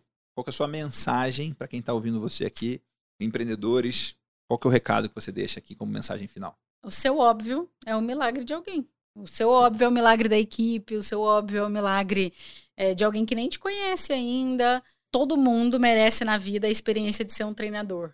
Sabe? De, de poder Sim. utilizar a, a própria bagagem para transformar o outro. A melhor sabe? forma de aprender é ensinando, né? Eu, Eu diria disso. que é a única, sabe? A única forma de é. você realmente aprender é, é você compartilhar com o mundo, com alguém, o que você aprendeu. Isso é mágico. Maravilha. Bom. Zora Viana. Obrigada. Muito obrigado. Amém. Prazer enorme ter você no Man in the Arena. Que Man in the Arena não é sobre homem, é sobre né, a pessoa que está na arena, fazendo, uhum. lutando, enfrentando, e não quem está na plateia criticando. Sim. E obrigado por essa aula e esse servir aqui. Foi incrível. Que bom. Obrigada a você. Eu amei. Quero dizer que esse negócio da arena eu amei já o nome, porque ah, é? eu falo para as minhas alunas, gente, vamos para a arena. Só vence quem luta. Se você não tá lutando, não tá vencendo, minha filha. Então, vamos embora, né? Eu falo muito isso para ela. Para mim foi um prazer, adorei, espero realmente ter contribuído. E aí você vai ler, tem o discurso Homem na Arena do Man in the Arena, que é do Roosevelt, em 1910, Nossa. na Universidade de Sorbonne.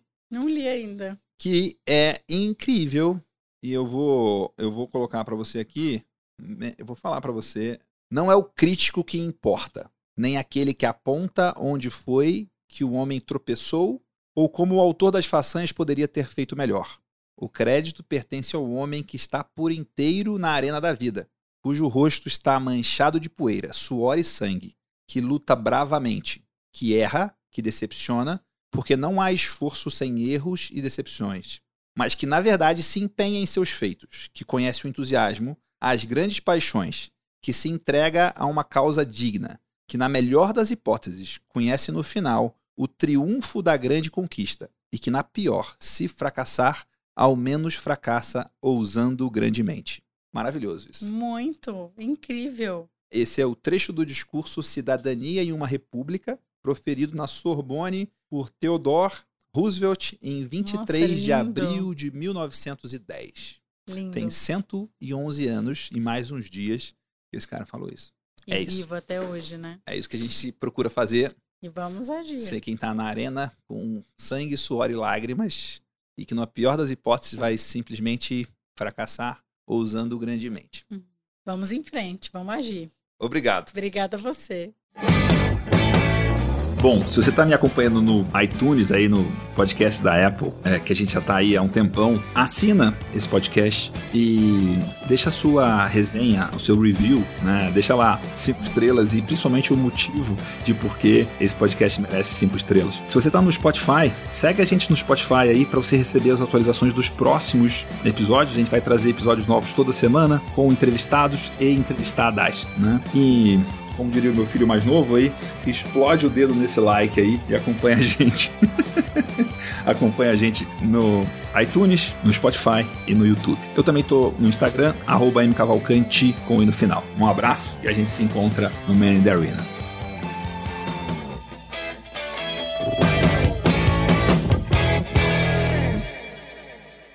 Uma produção, voz e conteúdo.